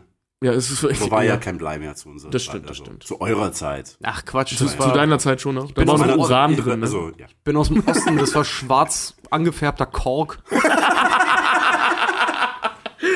Damals, als die Leute bei Instagram noch ihre Backenbärte per, Hol per, Holz, per Holzschnitt gepostet Genau, als ich haben. damals in der vierten Klasse sag, mein Backelbart zurbelte, mit meinem Uran und Blei gefüllten Stift schrieb. Ich war ein ziemlich ekelhaftes Kind. Sprechen wir doch mal über die, die fiese Alien-Spezies im Anhalter-Universum. Die Vogonen. Ich liebe sie. Also ich, ich hasse sie eigentlich, weil sie äh, verkörpern alles, was ich hasse, nämlich und jeder eigentlich im Universum hasst Bürokratie. Manu, Oh ja. was, Manu, wie würdest du die, die Vogonen und, äh, einem Unwissenden vorstellen? Äh, der Vogon ist äh, die extrapolierte Version eines äh, dicken, fetten Beamten, der nichts Besseres zu tun hat, als jeden äh, jede Anweisung mit mindestens 50 Durchschlägen zu machen. Also so ähnlich wie das bei äh, Asterix und Obelix äh, mit diesem Das Haus, das irre. Passierschein-Nummer, wie war das? Der, der 45 Passierschein oder A38. A38. Ne, Das Haus, das also, Bekloppte macht. Es, es passiert nichts, indem es äh, nicht fünfmal beglaubigt und mit Durchschlag und sonst was äh, nochmal bestätigt wurde, Verloren um es dann nur nochmal zu verlieren und dann wieder zu finden und dann zu vernichten und wie auch immer. Also ja, stimmt. Und dann die Und- Frist immer ablaufen zu lassen, um es dann in letzter Sekunde doch noch beglaubigen zu lassen. ganz genau, ja. Und dann, dann geht alles ganz schnell und äh, nebenbei haben die Vogonen eine, einen Hang zu Dichtung, Lyrik. Der unglaublich schlecht Die- ist, weil es sich nicht reimt, ne? Ja, also äh, sehr, also wie war das? Die drittschlechteste? Die schlechteste Kunst. ist irgendeine Frau in Sussex. Genau, Ja. die zweitschlechteste ist so mies, dass es äh, der äh, nee, dass es mal jemanden gab, der während er das Gedicht hörte, sein eigenes Gesicht gegessen hat. Ja, genau. ja, und dann kommt die Dichtkunst der Vogonen. Ja. Ist wie bei den Dinos. Die innere Blutungen auslöst Die- übrigens. Ja. Ja. ist wie bei den Dinos. Ja, soll ich meinen Kopf essen? Ich schaff's schon bis zur Unterlippe. Manu hat sich auf unsere, auf die Aufzeichnung unserer heutigen Folge so gefreut, dass er mir sogar im Vorfeld, und das war schon vor ein paar Wochen tatsächlich, als wir darüber geschrieben haben, dass so, so, dass er im, im, im, im Vorfreudeanfall eines einzigen Bonjour-Tropfens seiner sprecherischen Fähigkeit mir. Sehr schön ausgedrückt, Fred Chapeau. Ich weiß nicht, ob das jetzt gerade satzbaumäßig korrekt war, aber es klang super klang geil. ich wollte gerade sagen, ich bin immer noch mit Und- Kinnlade unten. Hat er mir ähm, ein Vogonengedicht vertont. Und da hören wir ganz kurz rein. O zerfletterter Grundwanzling. Dein Harngedränge ist für mich wie Schnatterfleck auf Bienenstich. Grupp, ich beschwöre dich, mein punzig Turteldrom. Und drängel reif ich mich mit Krinkenbindelwördeln, denn sonst werd ich dich rändern in deine Gobberwarzen mit meinem Börgelkranze. Wart's nur ab. Das ist so geil wie vorhin. Ich konnte das übrigens nur machen, weil bei uns direkt im Haus ist sowohl ein Arzt als auch eine Apotheke. die, hatte ich, die hatte ich vorgewarnt, ja, und äh, die haben mich auch wieder fit gemacht. Du saßt auch die ganze Zeit im EKG währenddessen. Als in dem Vogonenraumschiff, die, also die, die, die Vogonen foltern mit dem, mit dem Vortragen dieser Lyrik ihre Feinde. Und im, im Film wird das wahnsinnig schön war dargestellt, wie Fort Prefect wirklich so, so spastische Anfälle kriegt, Ja. als dieses Gedicht vorgelesen hat. Und, und Aber, Entschuldigung, ich glaube, dass die Vogone tatsächlich gar nicht registrieren, dass sie ihre Gefangenen foltern damit. Sie haben nur die Erfahrung gemacht, wenn sie ihre Dicht Gedichte vortragen, dann sagen ihre Gefangenen oft die Wahrheit. Ah! ja. Das Sie glauben Ja, aus eher, dass es auf, einfach, aus ja. Freundlichkeit und aus äh, Anerkennung der Dichtkunst geschieht.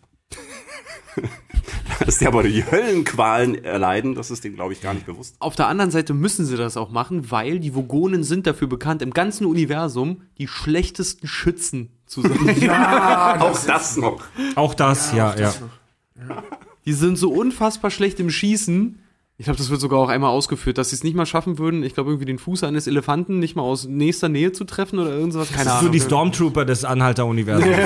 Ja, wirklich. Die, das sind so große Fettsäcke, so Klump, Klump, Klump-Typen. Im, Im Film super lustig mit diesen An äh, Sadomaso-Anzügen, die die da tragen. Ja, aber auch ge- generell auch der Chef von denen, der halt so, diese erste Szene, die du von ihm siehst, ist halt nur sein Mund und der sieht wirklich aus wie so eine fette, leicht behaarte, weil er auch so lange Chinesen-Meisterartige lange Haare links und rechts wegstehen hat im Gesicht. Äh, sieht aus wie so eine richtig fette, unangenehme Schwiegermutter. Die, Vogo die Vogonen sind, so, so glaube ich jedenfalls, Douglas Adams ähm, ja, Interpretation von Beamten. Ja. Was ihn noch sympathischer macht. Was, was, was sagt äh, Ford Prefect in dem Film? Ja, die Figuren, sie, sie, sie verwalten praktisch alles. Sie fliegen durchs Weltall mit so gigantischen, großen, würfelförmigen Raumschiffen, fast wie die Borg. Ja. Und bauen, so bauen die äh, vogonische Bauflotte, die ja die Erde sprengt. Im Film auch wirklich super cool dargestellt. Ja, Ja, wupp. das sieht wirklich richtig cool aus. Ja. Ich finde das geil, wie die Erde halt gesprengt wird. Auch, auch Das nur mit, wupp mit, und dann mit ist sie weg. Mit diesem Song und jedes Mal diesen Schnitt raus. Dieses Ja. Sehr Das- schön gemacht. Fast schon, fast schon äh, em Emmerich-esk. Ja. Nee, nee, wenn du Emmerich S hättest, dann hättest du jeden einzelnen Tod jedes einzelnen Menschen mit einer riesigen Welle gesehen. Sagen, weil das Ding ist nämlich, wenn die Erde mal untergeht und wenn es durch die Sprengung der Erde durch eine intergalaktische Autobahn ist, nee, Umleitung, ne? Intergalaktische Umleitung. Umgehungsstraße. Wenn, Umgehungsstraße, Umgehungsstraße, ja. Wenn es das ist, dann gerne so. Weil du siehst ja wirklich innerhalb von einer Sekunde ist die Erde einfach verpufft. Ist Ey, einfach weg. Das ist aber so schön. Also ich, ich, muss, ich muss jetzt wirklich ganz großes Lob an dieses Filmteam, vor allem an den Cutter, der das so schön geschnitten hat. Auch dieses mit dem, ähm, wie, wie der Vogone da steht und halt so erzählt, bla bla bla, sie hätten Einspruch erheben können, das lag schließlich monatelang aus, das Dokument, dass die Erde gesprengt wird. Warum beschweren sie sich? Und das immer unterschnitten mit äh, ähm, Menschen an irgendwelchen Orten. Die schreien. Nee, nee, du siehst gar keine Menschen, du siehst nur die Orte und Schreie im Hintergrund. und dann pff, weg. Das, ist, das, haben die, das ja, die schneiden so so zu, nach Neu-Delhi, nach London, nach New York. Du hörst immer nur, Aber du hörst immer nur Schreie. Du siehst, du siehst den Himmel mit den Waggonschiffen und Schreie. Das ist super geil. Als würden alle Menschen, als würden sieben Milliarden Menschen gerade schreien. Ich habe hier noch, ich hab hier noch Details gefunden zu der Dichtkunst. Hier, die Vogonen gelten hier als drittschlechteste äh, Dichtkunst. Als zweitschlechteste Dichtkunst ist in der Erzählung äh, die der Asgoten von Kria bezeichnet, während der Rezitation des Gedichts Ode an einen kleinen grünen Kittklumpen, den ich eines Sommermorgens in meiner Achselhöhle fand. Durch ihren Dichterfürsten Grunthos den Aufgeblasenen starben vier seiner Zuhörer an inneren Blutungen und der Präsident des mittelgalaktischen Kunstklauber Klaubeirats kam nur deshalb mit dem Leben davon, weil, Kunstklau-Beirat. weil er sich eines seiner Beine an, abknabberte. In einem letzten verzweifelten Versuch, Kunst und Kultur zu retten, stülpte sich der Darm des Dichters nach oben und erwürgte sein Gehirn.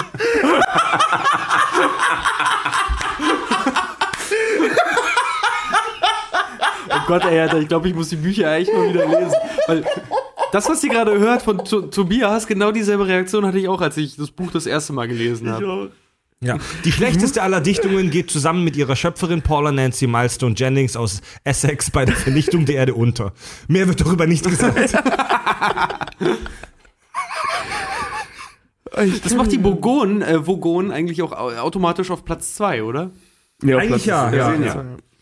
Ey, das ist so, das ist so unglaublich witzig. Mann, Das Mann, ist Mann. wie diese Nummer, die, dieser Drink, dieser Shot, äh, der, der in pangalaktische Donnergurgel. Der, der klingt, äh, nee, Der- der sich der- das anfühlt, fühlt als würde einer dein Hirn mit einem Goldbarren rausdreschen. Ja, mit einem in Zitronengetränk, äh, mit Zitronenscheiben eingewickelten Goldbarren das Gehirn rausprügeln. geil. Richtig geil. Ja, siehst du, und deswegen sag ich ja, das ist so eine, das Guck mal ist so hier, eine schöne schöne das Galaxie. Rezept. Er hat das Rezept Ja, ich gefunden. habe das Rezept gefunden. Lies es mal vor. Man nehme den Inhalt einer Flasche alten Youngsgeist, man füge einen Teil Wasser aus den Meeren von Santragius 5 hinzu. Oh, dieses santragianische Meerwasser, oh, diese santragianischen Fische. Man lasse drei Würfel arkutanischen Mega-Gin in der Mischung zergehen. Sie muss gut gefroren sein, sonst verfliegt das Benzin darin. Nun lasse man vier Liter falianischen Sumpfgas hindurchperlen. Zur Erinnerung an all die glücklichen Anhalter, die vor Freude in den Sümpfen von Falia starben. Über einen umgedrehten Silberlöffel lasse man einen Teil qualaktinischen Hyperminzextrakt tröpfeln, der nach allen dunklen zu Kopf steigenden qualaktinischen Zonen duftet, zart, süß und mystisch. Man werfe den Zahn eines allogianischen Sonnengetiers hinein, schaue zu, wie er sich auflöst und sich der Feuer des algolianischen Sonne tief im Herzen des Drinks verteilt. Zum Schluss eine Olive. Trinken aber. Trinken aber sehr vorsichtig. Genau. Oh, da fällt mir, kannst du, kannst du mal die Erklärung dafür suchen, warum Ford immer Belgien sagt als Schimpfwort? Belgien? Ja, also Ford sagt, das macht er übrigens auch im Film, aber da geht's super unter. Ähm, der sagt einmal so, ah, Belgien. Das wird in, im ersten Buch erklärt. Das ist, äh, der kommt ja von Beta Geuze 4 oder so. Und da ist das halt ein Schimpfwort. Das ist gleichbedeutend mit Scheiße im Prinzip. Also das sagen die zum, zum Fluchwort. Okay. Muss mal gucken, guck mal, ob du es findest. Aber das ist halt echt mega geil. Sorry. Was hat Friedrich gefunden? Belgien ist nicht zu verkaufen. Ebay stoppt Auktion. Ja, da wurde bei eBay tatsächlich mal versucht, Belgien zu versteigern. Nicht schlecht. Ich dachte immer nur, die EU verkauft Griechenland irgendwann mal bei Ebay. Kommen wir zu einer der wichtigsten Technologien und einer der heftigsten Waffen im Anhalter-Universum, das Handtuch. Bam, bam, bam. Wir machen wieder eine kleine schöne Vorlesungsrunde. Diesmal fängt Tobi an, würde ich sagen. Ich, ich möchte das einleiten mit einem Zitat aus dem Film. Mit dem, Arthur, hast du denn auch dein Handtuch dabei? Werde ich es denn brauchen? Das brauchst du immer. Selbiges, übrigens für alle, die mal Hamburg besuchen, selbiges gilt hier für Kondome. So, ein Handtuch, heißt es da, ist ungefähr das Nützlichste, was der intelligente Anhalter besitzen kann. Der Interstellare. Oh, der interstellare Anhalter besitzen kann. Einmal ist es von großem praktischen Wert. Man kann sich zum Wärmen darin entwickeln, äh, einwickeln, wenn man über die kalten Monde von Jaglan Beta hüpft. Man kann an den leuchtenden Marmorsandstränden von Sangra, Sang, Santraginus 5 Ja, bei den darauf Eigennamen liegen. sind wir nicht so. Nein, der- die müssen schon ausgesprochen werden. Sangratinus 5 darauf liegen, wenn man die berauschenden Dämpfe des Meeres einatmet. Man kann unter den, man kann unter den so rotglühenden Sternen in den Wüsten von Kakrophon darunter schlafen. Man kann es als Segel an einem Minifloß verwenden, wenn man den trägen, bedächtigen Strömen Mothfluss hinuntersegelt. Und nass ist es eine ausgezeichnete Nahkampfwaffe. Man kann es sich vors Gesicht binden, um sich gegen schädliche Gase zu schützen oder dem Blick des gefräßigen Plapperkäfers von Tral zu entgehen. Ein zum Verrücktwerden dämliches Vieh. Es nimmt an, wenn du es nicht siehst, kann es dich auch nicht sehen. Bescheuert, bescheuert wie eine Bürste, aber sehr, sehr gefräßig. Bei Gefahr kann man sein Handtuch als Notsignal schwenken und sich natürlich damit abtrocknen, wenn es dann noch sauber genug ist. Was jedoch noch wichtiger ist, ein Handtuch hat einen immensen psychologischen Wert. Wenn zum Beispiel ein Strak, Strak ist gleich Nichtanhalter, dahinter kommt, dass ein Anhalter sein Handtuch bei sich hat, wird er automatisch annehmen, er besäße auch Zahnbürste, Waschlappen, Seife, Keksdose, Trinkflasche, Kompass, Landkarte. Was? Bindfadenrolle. Bindfadenrolle, Insektenspray, Regenausrüstung, Raumanzug und so weiter und so weiter. Der Strak wird dann dem Anhalter diese oder ein Dutzend andere Dinge bereitwilligst leihen, die der Anhalter zufällig gerade verloren hat. Der Strag denkt natürlich, dass ein Mann, der kreuz und quer durch die Galaxis trampt, ein hartes Leben führt, in, der dreckigst, äh, in die dreckigsten Winkel kommt, gegen schreckliche Übermächte kämpft, sich schließlich an sein Ziel durchschlägt und trotzdem noch weiß, wo sein Handtuch ist. Eben ein Mann sein muss, auf den man sich verlassen kann. Daher der Satz, der in der Anhalter, der ins Anhalter-Jargon übernommen worden ist. Hey, hast du den Hoppy Ford, äh, was? Hoppy Ford Hupi? Prefect gesehen? Hupi? Hupi Ford Prefect? Gesasst? Das ist ein Fraud. Fruit? Der weiß echt, wo sein Handtuch ist. Achso. Sassen sind gleich Wissen, durchblicken, treffen, Sex haben. Sex Sex haben mit. Hobby, ein echt irrer Typ. Fruit, ein total irrer Typ. Ja. Total echt irrer Typ. Also, Mann, ey. Also, Hey. übersetzt heißt das, hey, hast du den, warte, Hupi, hast du den total echt irren, Irren Typ, Typ? Ford Prefect Gefickt. gewusst? Oder gefickt? hattest, du ist- mit den, hattest du mit Ford. Prefect Sex? Das ist ein total echt irrer Typ, der weiß echt, wo sein Handtuch Ja. ist. Hast du den Whoopi Ford Prefect gesasst? Das ist ein Fruit, der weiß echt, wo sein Handtuch ist. Ja. Super geil. Im Film wird das ja auch toll gezeigt, wie er sein Handtuch als Nahkampfwaffe gegen die Vogonen benutzt. Ja. Er hat ein Handtuch! Hilfe! Der macht da recht, äh, also der, der, der Mos Def, wahrscheinlich in Zusammenhang mit dem Regisseur, von dem ich gerade, ich weiß, wer das ist, die haben das ganz schön umgesetzt. Also der, im Hintergrund macht er immer irgendwas mit diesem Handtuch. Also er benutzt es tatsächlich auch. Also zumindest der Ford Prefect, der Arthur Dent rennt die ganze Zeit eigentlich nur damit in der Gegend. Nö, der hat's aber um, um den Nacken hängen. ne? Ja. Als sie auf Magrathea, können wir gleich drüber sprechen, sind und es super kalt ist, benutzt auch Arthur es als Schal. Ist mir Stimmt, heute im Film ja. aufgefallen. Stimmt. Ja. Machen wir eine kurze Pause? Ja, gerne. Ganz kurze Pause. Gerne. Sehr, sehr gerne. Dann kraulen wir unsere Gobberwarzen. Dafür gehe ich aber auf Toilette. So long and thanks for all the fish. So sad that it should come to this. We tried to warn you all, but oh dear. You may not share our intellect, which might explain your disrespect for all the natural wonders that grow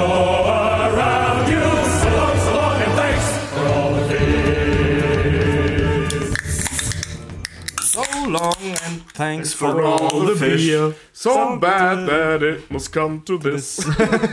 We try to warn you all the time. Mal ganz, so long, so long, so long. thanks for all the fish. Ja, Aber, ganz nebenbei, warum stoßen wir eigentlich mit Dosen an? Hört man das? Das ist so wie, wir könnten auch mal wieder ins Mikro nicken. weil wir asoziale sind. Äh, äh, Manu, hast du noch was von dem Schnupftabak eigentlich? Ja, Hier, das, eines der Bücher, welcher Teil ist das? Heißt, der vierte Band heißt Mach's gut und danke für den Fisch. Denn wie sich herausgestellt hat, ähm, ist, sind die intelligentesten äh, Spezies auf dem Planeten Erde nicht die Menschen, sondern die, unter anderem die Delfine. Ja, also die intelligentesten sind die Mäuse und die zweitintelligentesten sind die Delfine. Ich zieh das jetzt echt Schnupftabak rein, ne? Das haben wir beim letzten Mal, glaube ich, mit 18 gemacht. Ich wollte gerade sagen, Manu ich, ich, als ich das erste Mal mit dem Schnupftabak genommen habe, habe ich original 20 Sekunden danach gereiert. Ich fand das früher voll geil. Zur Erklärung, Fred hat die Hälfte im Gesicht. Fred, Hilke ist schnupft offensichtlich Schnupftabak. nicht für Schnupfen. Mittlerweile keine ich, ich Hemmungen wische dir mehr. das raus, ja. Nix sagen. Ah, sag doch nicht. Also mittlerweile haben wir auch keine Hemmungen mehr hier im Podcast. Es ist einfach nur noch asozial. Es ist übrigens wirklich Schnupftabak, Ja, ich liebe sagen, ihr seht das ja nicht. Nein, es ist wirklich eine braune, äh, braune Flüssigkeit. Eine braune Flüssigkeit. Ein braunes Pulver der Marke Schnupftabak Deluxe. Koks für Arme. Überraschung. Nicht, hör auf. Der gute Schnupftabak. wer niest, muss 120.000 nachlegen, ne? Euro Das weißt du. Wir haben, wir haben mal äh, äh, bei einem Kumpel von mir, der war eingepennt und ich weiß, dass er ziemlich häufig unseren Podcast hört, deswegen hoffe ich, dass er das jetzt mitkriegt, aber ich werde den Namen nicht nennen. Ähm, der ist mal ähm, am Ende einer Party beim, ähm, beim Versacken, weißt du, als die Party zu Ende war und alle saßen nur rum und haben Bier getrunken, hart. Ähm, ist der halt eingepennt und hat geschnarcht wie ein Berserker und wir hatten alle Schnupftabak dabei und haben ihn eine so unfassbare Überdosis Schnupftabak in die Nase einatmen lassen beim Schnarchen. Wichser. Der ist nicht wach geworden. Der hat sich, der hat sich umgedreht und hat weitergeschlafen. Ja, ey, das jetzt beim Schnarchen, weißt du, so dieses und dann beim Einatmen haben wir dem wirklich so unfassbar viel Schnupftabak auf so eine Messerspitze und er hat es einfach weggezogen und einfach weitergemacht. Geil. Tobi, ich traue mich nie wieder einzuschlafen. Wahrscheinlich niest er bis heute deswegen. Ich werde nie wieder neben dir in Ruhe einschlafen können. Mir hat mein bester Freund mal im Trainingslager so einen kleinen Tisch über, über mein, mein haben, ich habe auf einer Isomatte gepennt. Wir waren, ich glaube, in der Schule oder irgend sowas. Und der blöde Wichser hat früher, als er wach geworden ist, einen Tisch so 20 Zentimeter über meinen Kopf gestellt. Und hat, mir da, hat, hat mich dann an den Füßen gekitzelt. Ich bin halt hochgeschreckt und bin voll mit dem Kopf gegen den Tisch geballert. Das ist so witzig. Ja, We Mann. call it a Klassiker. Das hat doch tierisch knallt. Gut, per Anhalter durch die Galaxis. Jetzt gibt es eine Sache, über die wir noch gar nicht gesprochen haben. Es schwebt im Raum wie ein warmer Furz. Die Band Die Antwort. Die. Was für eine Band? Die Antwort. Kennst du nicht? Helfe die Boom Boom. Die Antwort. Und zwar Chappie, der Film. der Name unserer Folge, nämlich ein 4, 42. Was hat es mit der Zahl 42 auf sich? Auf sich. Ähm, wer baut diesen Computer eigentlich? Sind das die Mäuse? Deep Ja. Thought. Das sind, das sind die Bewohner dieses Planeten, die sich nachher da in Mäuse Eine, eine, eine Spezies pangalakti pangalaktischer Wesen. Ja, also, also eigentlich sind ja die Mäuse, die die Menschen äh, testen und nicht andersrum. Ähm, die bauen einen Computer, um herauszufinden, was denn die Antwort Aller Antworten. ist. aller Antworten ist. Also Der das Sinn des Antwort auf die Leben, Wie, wie ist das im Wortlaut? äh, die Antwort auf das Leben, das Universum und allem. Und allem, ja. Irgendwie sowas, ja. Kurz und- der Sinn des Lebens halt einfach. Genau, so, ja. Genau, wofür sind wir hier? Genau, und dafür bauen sie diesen berggroßen Megacomputer namens Deep Thought, der aussieht wie ein gelangweilter Riesenrechner. Der in einem Zum 10 Film, ja. Millionen Jahre dauernden Programm, oder war es 7 Millionen Jahre, ich weiß nicht mehr, Millionen Jahre dauernden Programm den Sinn des Lebens ausrechnet. Und die Antwort ist 42. Das war das erste Mal, dass ich bei einem Hans Zimmer mitgemacht habe. Ernsthaft? Das Problem an der Antwort 42 ist, die ist halt super unbefriedigend. weil halt, weil halt, doch. Weil halt keine Sau weiß, was das soll. also, ne? So, was ist der Sinn des Lebens? 42. Das ist auch, wenn du, Und das, wenn du Google das fragst, ne? Wenn du bei Google eingibst, what's the meaning of life? Kommt dann, 42, dann sagt Google dir 42. Ja. Macht Amazon Echo auch, ja. Und, und das Ding ist, ähm, also in, innerhalb der Geschichte gehen diese pangalaktischen Wesen dann halt hin. Respekt, Du hast, du hast deine letzte Hemmung verloren. Sagen, du bist jetzt ein Teil, einer von uns, einer von uns, einer von uns. Du bist jetzt offiziell Kacke. Manu gerade gerülpst hat. Wir sind Borg. Wo war ich?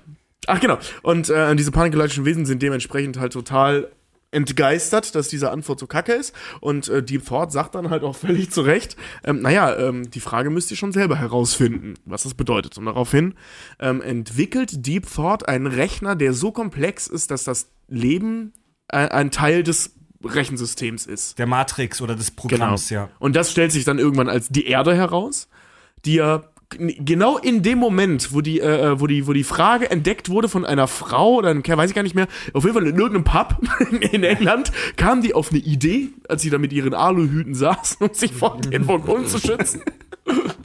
Fantastisch. Ähm, kam auf die Idee und in dem Moment wurde der Planet gesprengt. Also die Erde existierte, der, der Sinn der Erde war, es war ein Computer. Ja, ja, ja.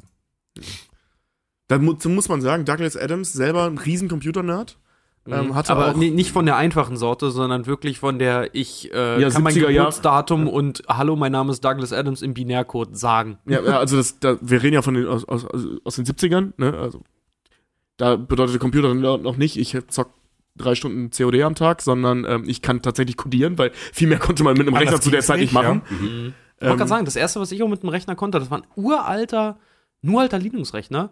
Ich habe äh, quasi, naja, hacken kann man es nicht nennen, aber halt äh, durch ähm, per, ähm, Twizzle per, Basic. per Systembefehl mich durch System gegraben. Das erste, was ich an meinem Computer gemacht habe, war Warcraft 2 zocken. Ja, ja, Warcraft 2 war Pharao. geil. Age of Empires 2. Und Monkey Island 3. Ja. Aber egal. Mein erster Befehl war Format C. Lösche System 32. Am Lehrerrechner. Hast du nicht gemacht. Hast du Das gemacht? hat, hat nicht funktioniert. Für, für alle, die Ich habe nicht. Rechner in der Schule mal defragmentiert. Oha. Tierisches Chaos.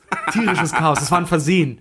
Für, für alle Hörer, die nicht nachts von MS-DOS träumen, für alle jüngeren Hörer, Format C müsst ihr mal eingeben. ist ein schön tolles Spiel. Da, da kriegt man Leben von. Genau. Ja, Und die ja. Power-Taste mit der Rechnersteller wird Alt F4. Ah, ja, wollte ich gerade sagen, Alter. Oder es gibt, es gibt diese scheiß Tastenkombi, wo du mit den Pfeiltasten, wo dein, dein Screen sich um 90 Grad oder um 180 Grad dreht. Ja. Super geil. Wenn du Kollegen ärgern willst, geh einfach an den Laptop an den, äh, oder an den Rechner. Mach das, dass der Rechner um 100, dass die, der Screen um 180 Grad gedreht ist. Und Steuerung wünsche viel Spaß. Pfeil nach unten, oben, Es links gab, oder früher, rechts. es gab früher mal eine Seite, ich weiß nicht, ob es sie noch gibt, äh, die ist raus.de. Wenn du auf raus.de gegangen bist, hat sich halt ein Fenster geöffnet. Das war so ein, so ein, so ein, so ein, so ein ich weiß gar nicht, wie sich das nennt.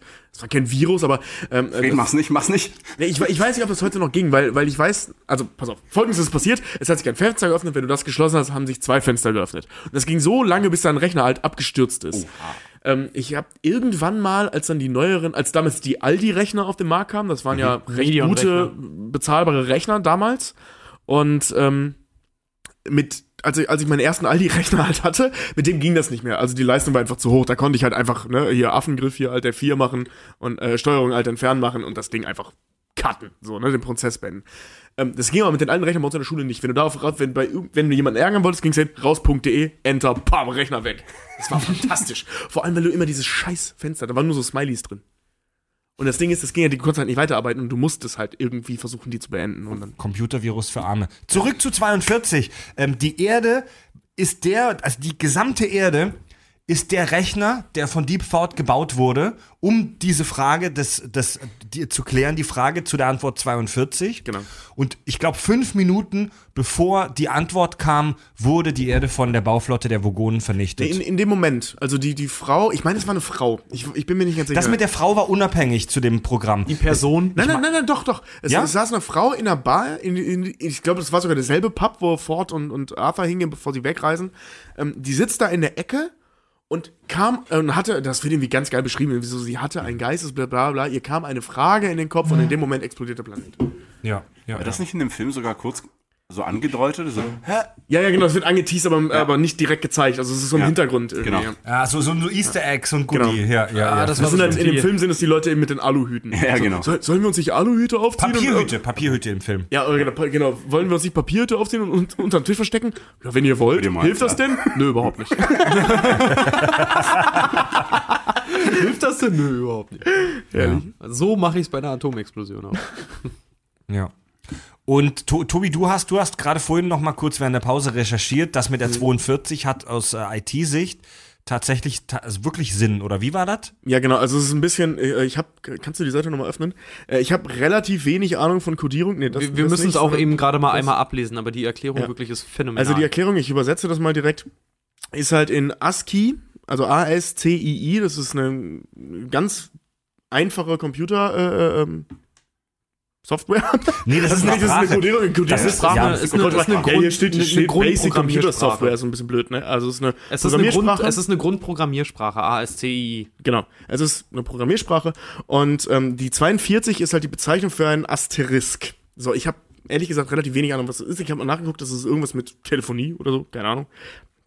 Jedenfalls, die 42 steht halt, ne, wenn du das übersetzt in dieser ASCII-Nummer für anything you want it to be. Also, ne, d- der Sinn des Lebens ist alles, was du gerne hättest, dass er es ist. Unheimlich romantisch, unheimlich schön. Ähm, Das ist so deep. das ist mega deep thought.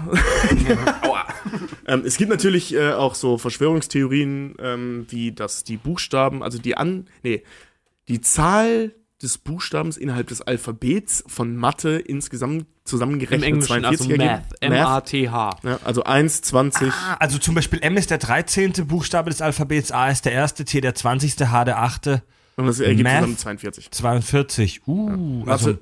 Also Mathe ist der Sinn des Lebens. Das Oder eben alles, was du willst. Darüber wird sich Fabio freuen. Ja, aber es war, es war ein richtig schöner Gedanke eigentlich, dass eben. äh, ein Computer die Zahl 42 rausgibt, aufgrund dessen, dass ASCII die Grundsprache der ja, computerbasierten Logik eigentlich ist. Vor allem von einem Rechner, der vor 4 Millionen Jahren gebaut wurde. Genau. Und der 10 Millionen Jahre gebraucht hat, um das zu berechnen. Und auch auf den kleinsten gemeinsamen Nenner gekommen ist. Und das ist 42. Deswegen ist das so perfekt Also und ein, genial. Genau, also ein Computer würde diese Antwort im einfachsten Sinne aussprechen. Es ist ja ein Ancient Computer, Ja, so will. er- Ne? Es ist ein sehr primitiver Computer, der aber eine unheimliche Rechnungsfähigkeit Naja, hat. er, er rechnet es halt auf den kleinsten Nenner runter. Genau. Und das ist eben alles, was du willst. Und 42. darf ich mal kurz anmerken, ihr hört gerade live die Kack- und Sachgeschichten, hier habt ihr es zuerst gehört. Das ist die Antwort für 42. ja, das ist übrigens nicht von uns, das haben wir im Internet gefunden. Ich weiß, aber ihr habt es bei uns gehört. Ja. Und äh, ja. Das wäre schlimm, wenn jeder Radiosender für Justin Bieber-Songs verantwortlich gemacht werden könnte. Die, die, die Erde bei, bei, beim. Oder Tobi, wolltest du noch was sagen? Ja, ich wollte nur sagen, im Film ähm, ist es dann, ich meine, im Buch ist es so ähnlich, aber im Film wird die äh, Frage dann auch aus Ford, äh, Quatsch, aus, aus ähm, Arthur? Arthur, weil er eben Teil der Erde war, er war Teil des, des Superrechners, ähm, herausgequält, wenn du so willst, aus den, äh, von den Mäusen, also von diesen pangalaktischen Wesen, ähm, die ihn zwingen, irgendeine Frage zu bringen. Und sie sagen dann halt, ja, wir können es auch aus deinem Gehirn extra extrahieren, dann müssen wir nur deinen Kopf aufschneiden. Und er sagt dann halt, über wie viele Brücken musst du gehen? Also dieses Sprichwort, über wie viele Brücken musst du gehen? Antwort 42. Wie viel Brücken musst du gehen? Der Song, geht über, geil, der Song geht über sieben Brücken musst du gehen. Das ist aber ziemlich geil auch, als sie, als sie in seinen Schädel bohren wollen und er, ja, wa- was, was ist die Frage auf die Antwort 42? Äh, wie viel ist 41 plus 1? Äh. Aber das ist auch so geil, dann denkst ja, aber, aber mein Gehirn, das, das, das benutze ich doch doch. Ja, aber nur kaum. Wie mein Lehrer in der Oberstufe. Kinder, Kinder.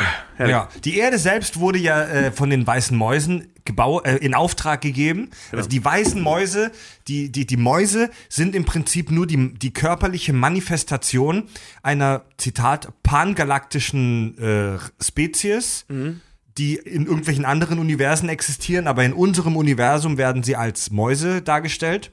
Sagte Fred aus dem Gedächtnisprotokoll. So, genau.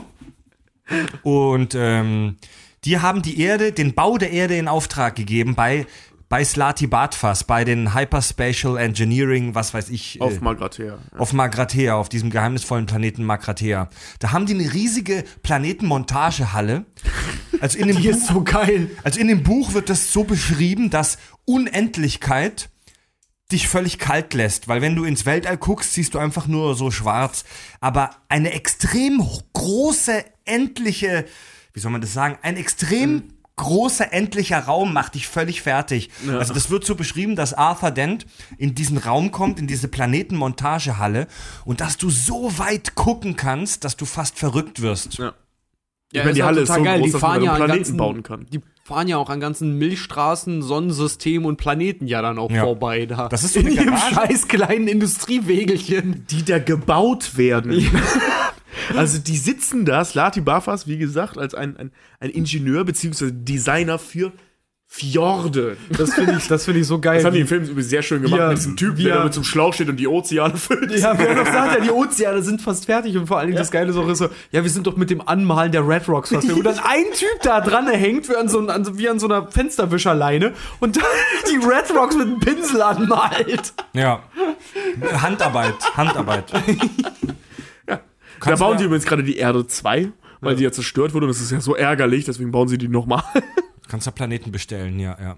Ganzer Planeten bestellen. Und, und das wird im Buch auch beschrieben, dass halt das, das halt für super reiche Leute auch Ja. ist, die sich da super alberne Planeten bestellen können. So Planeten, die völlig aus Gold sind oder ein Planet, der völlig aus so Hüpfburgen Oder besteht. exakt äh, Würfelform hat. Würfelform oder so ein Hüpfplanet, so eine riesen Hüpfburg, auf dem du immer so boing, boing, boing rumhüpfen kannst und lauter so ein Quark. Ey, soll ich dir mal sagen, wenn sowas möglich wäre, ich gebe dir Brief und Siegel, die, die Dieter Bohlens und Till Schweigers dieser Welt würden das tatsächlich machen. Ja, Ich würde es auch machen. klar.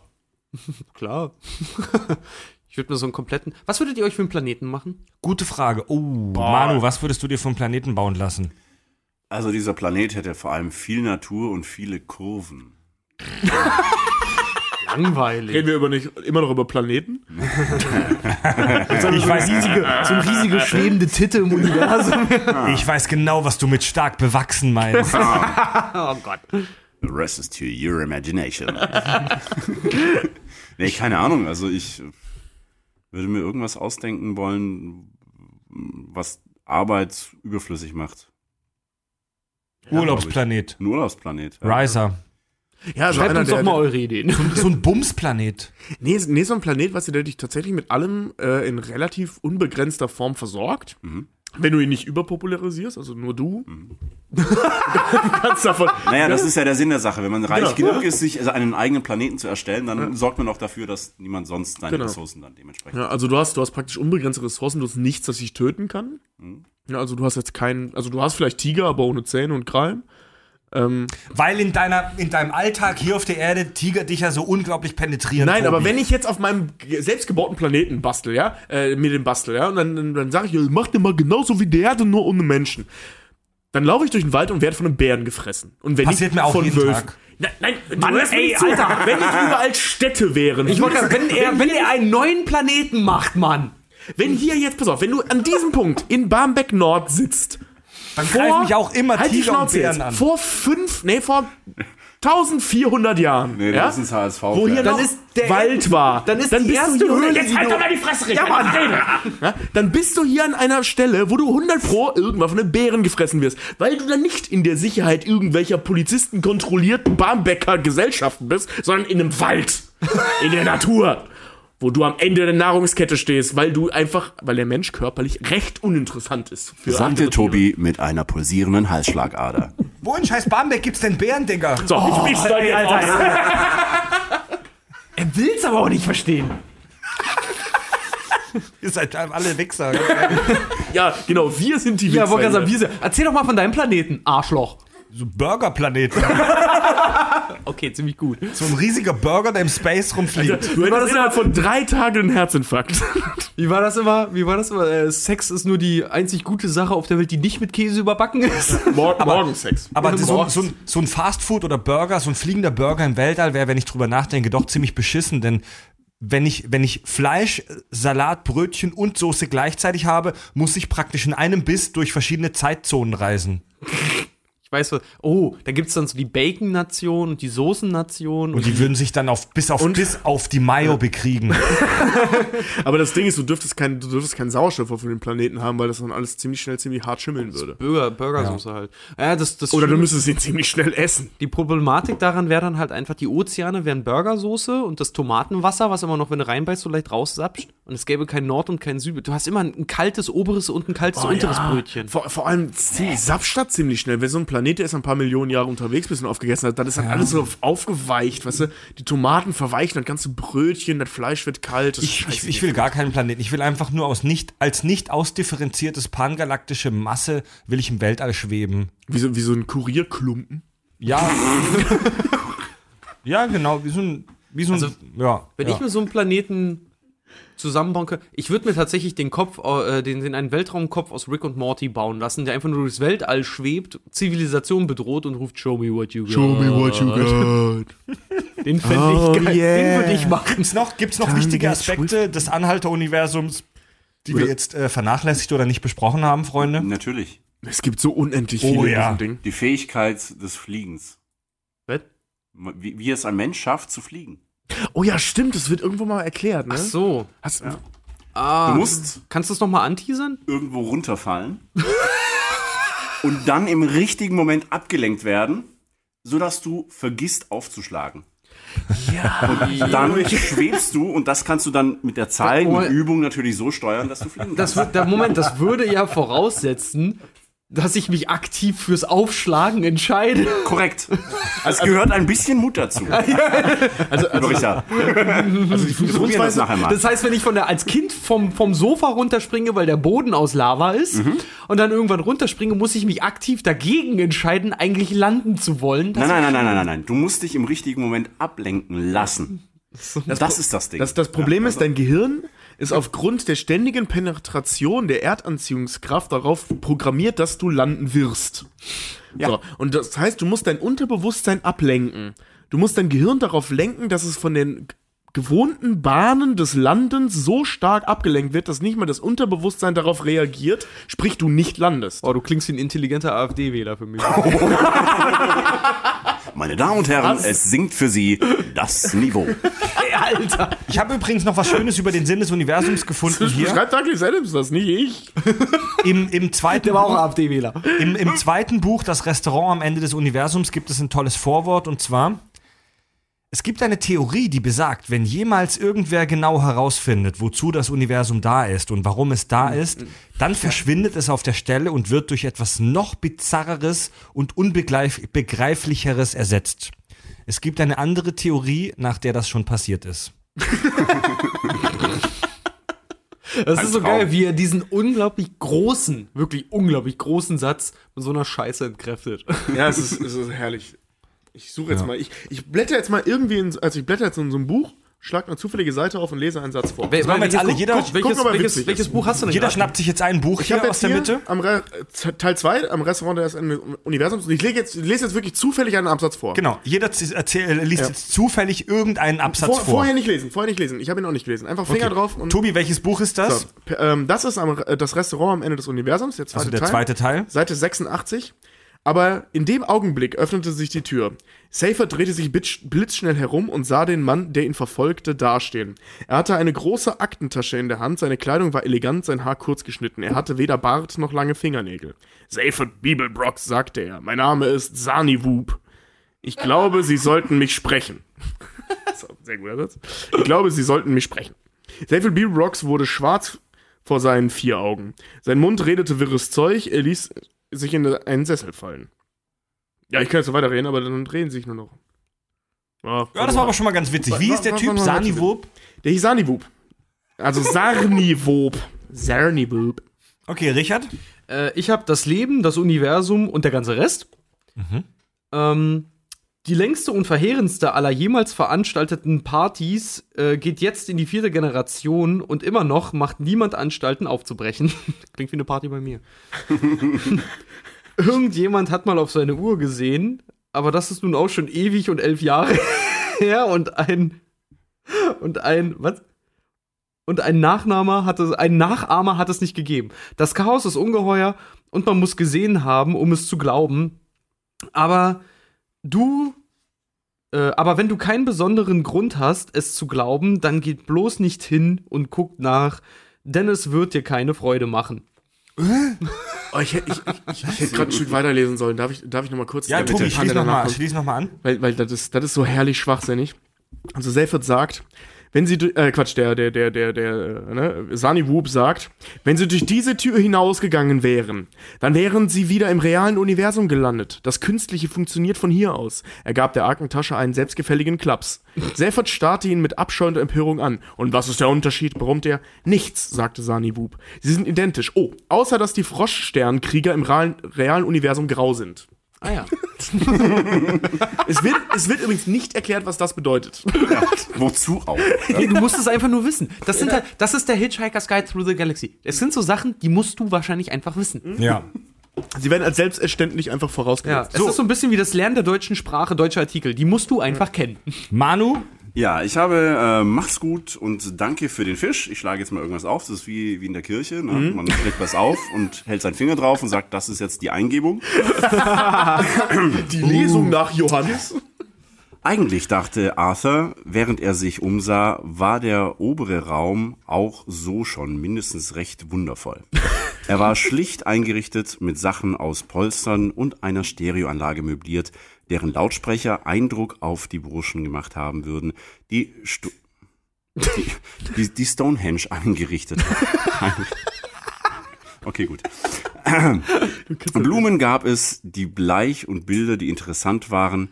Im Dachraum befand sich eine Art Galerie, ein Bett und auch ein Badezimmer, in dem man, wie Franchurch erklärte, sogar eine Katze herumwirbeln konnte, aber, setzte sie hinzu, nur wenn sie eine ziemlich geduldige Katze ist, die gegen ein paar unangenehme Schläge am Kopf nichts einzuwenden hat. So, da wären wir also. Das ist die Vorgabe. Und jetzt das alles mit Handstand. Geil. Ich habe Per Anhalter durch die Galaxis, also das erste Buch, und ich nehme jetzt mal absichtlich irgendwas aus dem ersten Drittel, relativ früh. Mr. L. Prosser war, wie man so schön sagte, auch nur ein Mensch. Mit anderen Worten, er war eine auf Kohlenstoff basierende, zweifüßige, vom Ab Affen abstammende Bioform. Genauer gesagt, er war 40, fett und mies. Er war 40, fett und mies und arbeitet in der Gemeindeverwaltung. Außerdem war er komischerweise, obwohl er es nicht wusste, in männlicher Linie ein direkter Nachfahre von Genghis Khan. Das ist die Nummer, ja. Von gesprochen. Wenn auch die vielen Generationen und Rassenmischungen seither seine Gene so verheddert hatten, dass er keine eindeutig mongolischen Eigenschaften mehr besaß und die einzigen Überreste seiner mächtigen Vorfahren äh, äußerten sich bei Mr. El Possa in ausgesprochener Fettleibigkeit und einer Vorliebe für kleine Pelzhüte.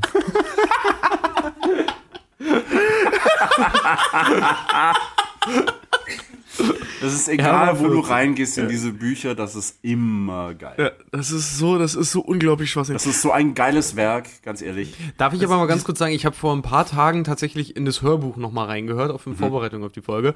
Das Englisch oder Deutsch? Die, die, äh, das Deutsche.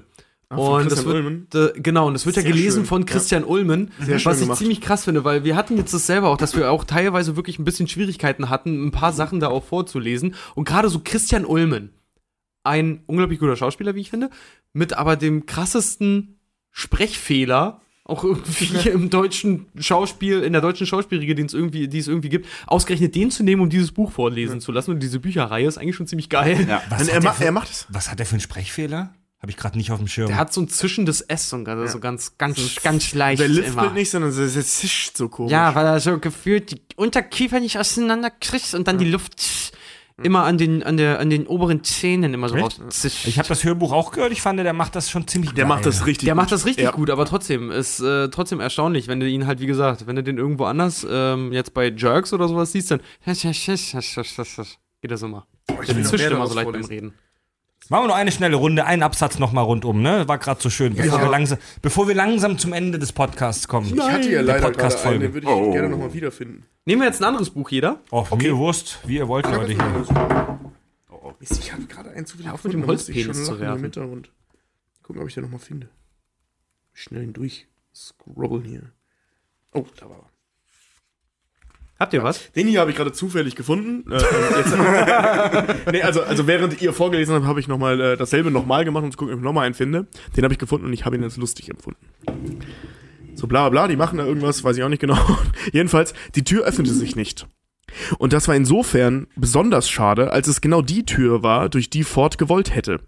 Grau und unerbitterlich und unerbittlich verschlossen stand sie vor ihm und hielt ihm ein Schild vor die Nase, auf der stand kein Zutritt, auch nicht für autorisiertes Personal. Sie verschwenden hier nur ihre Zeit, gehen Sie weg.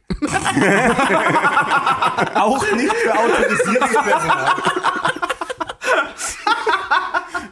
Fantastisch. Das ist in der Zentrale, ne? Ich habe keine Ahnung. Wie gesagt, das war Zufall.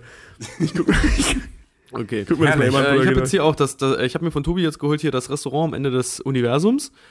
Ähm, Ford Perfect und Arthur Dent schleppten sich mühsam die anscheinend endlosen Gänge des Raumschiffs, äh, des Raumschiffs entlang. Äh, Nummer zwei marschierte hinter ihnen her und schnauzte gelegentlich Befehle, keine falschen Bewegungen zu machen oder irgendwelche komischen Schoten zu probieren. Ihnen kam es zuvor, äh, ihnen kam es so vor, als seien sie mindestens eine Meile ununterbrochen an dunkelbrauner Rupfwanderungsspulen entlang gegangen. Schließlich gelangten sie an eine große Stahltür, die aufglitt, als Nummer zwei sie anbrüllte, als Nummer zwei sie anbrüllte. Sie traten ein. Quatsch, ey. Unglaublich.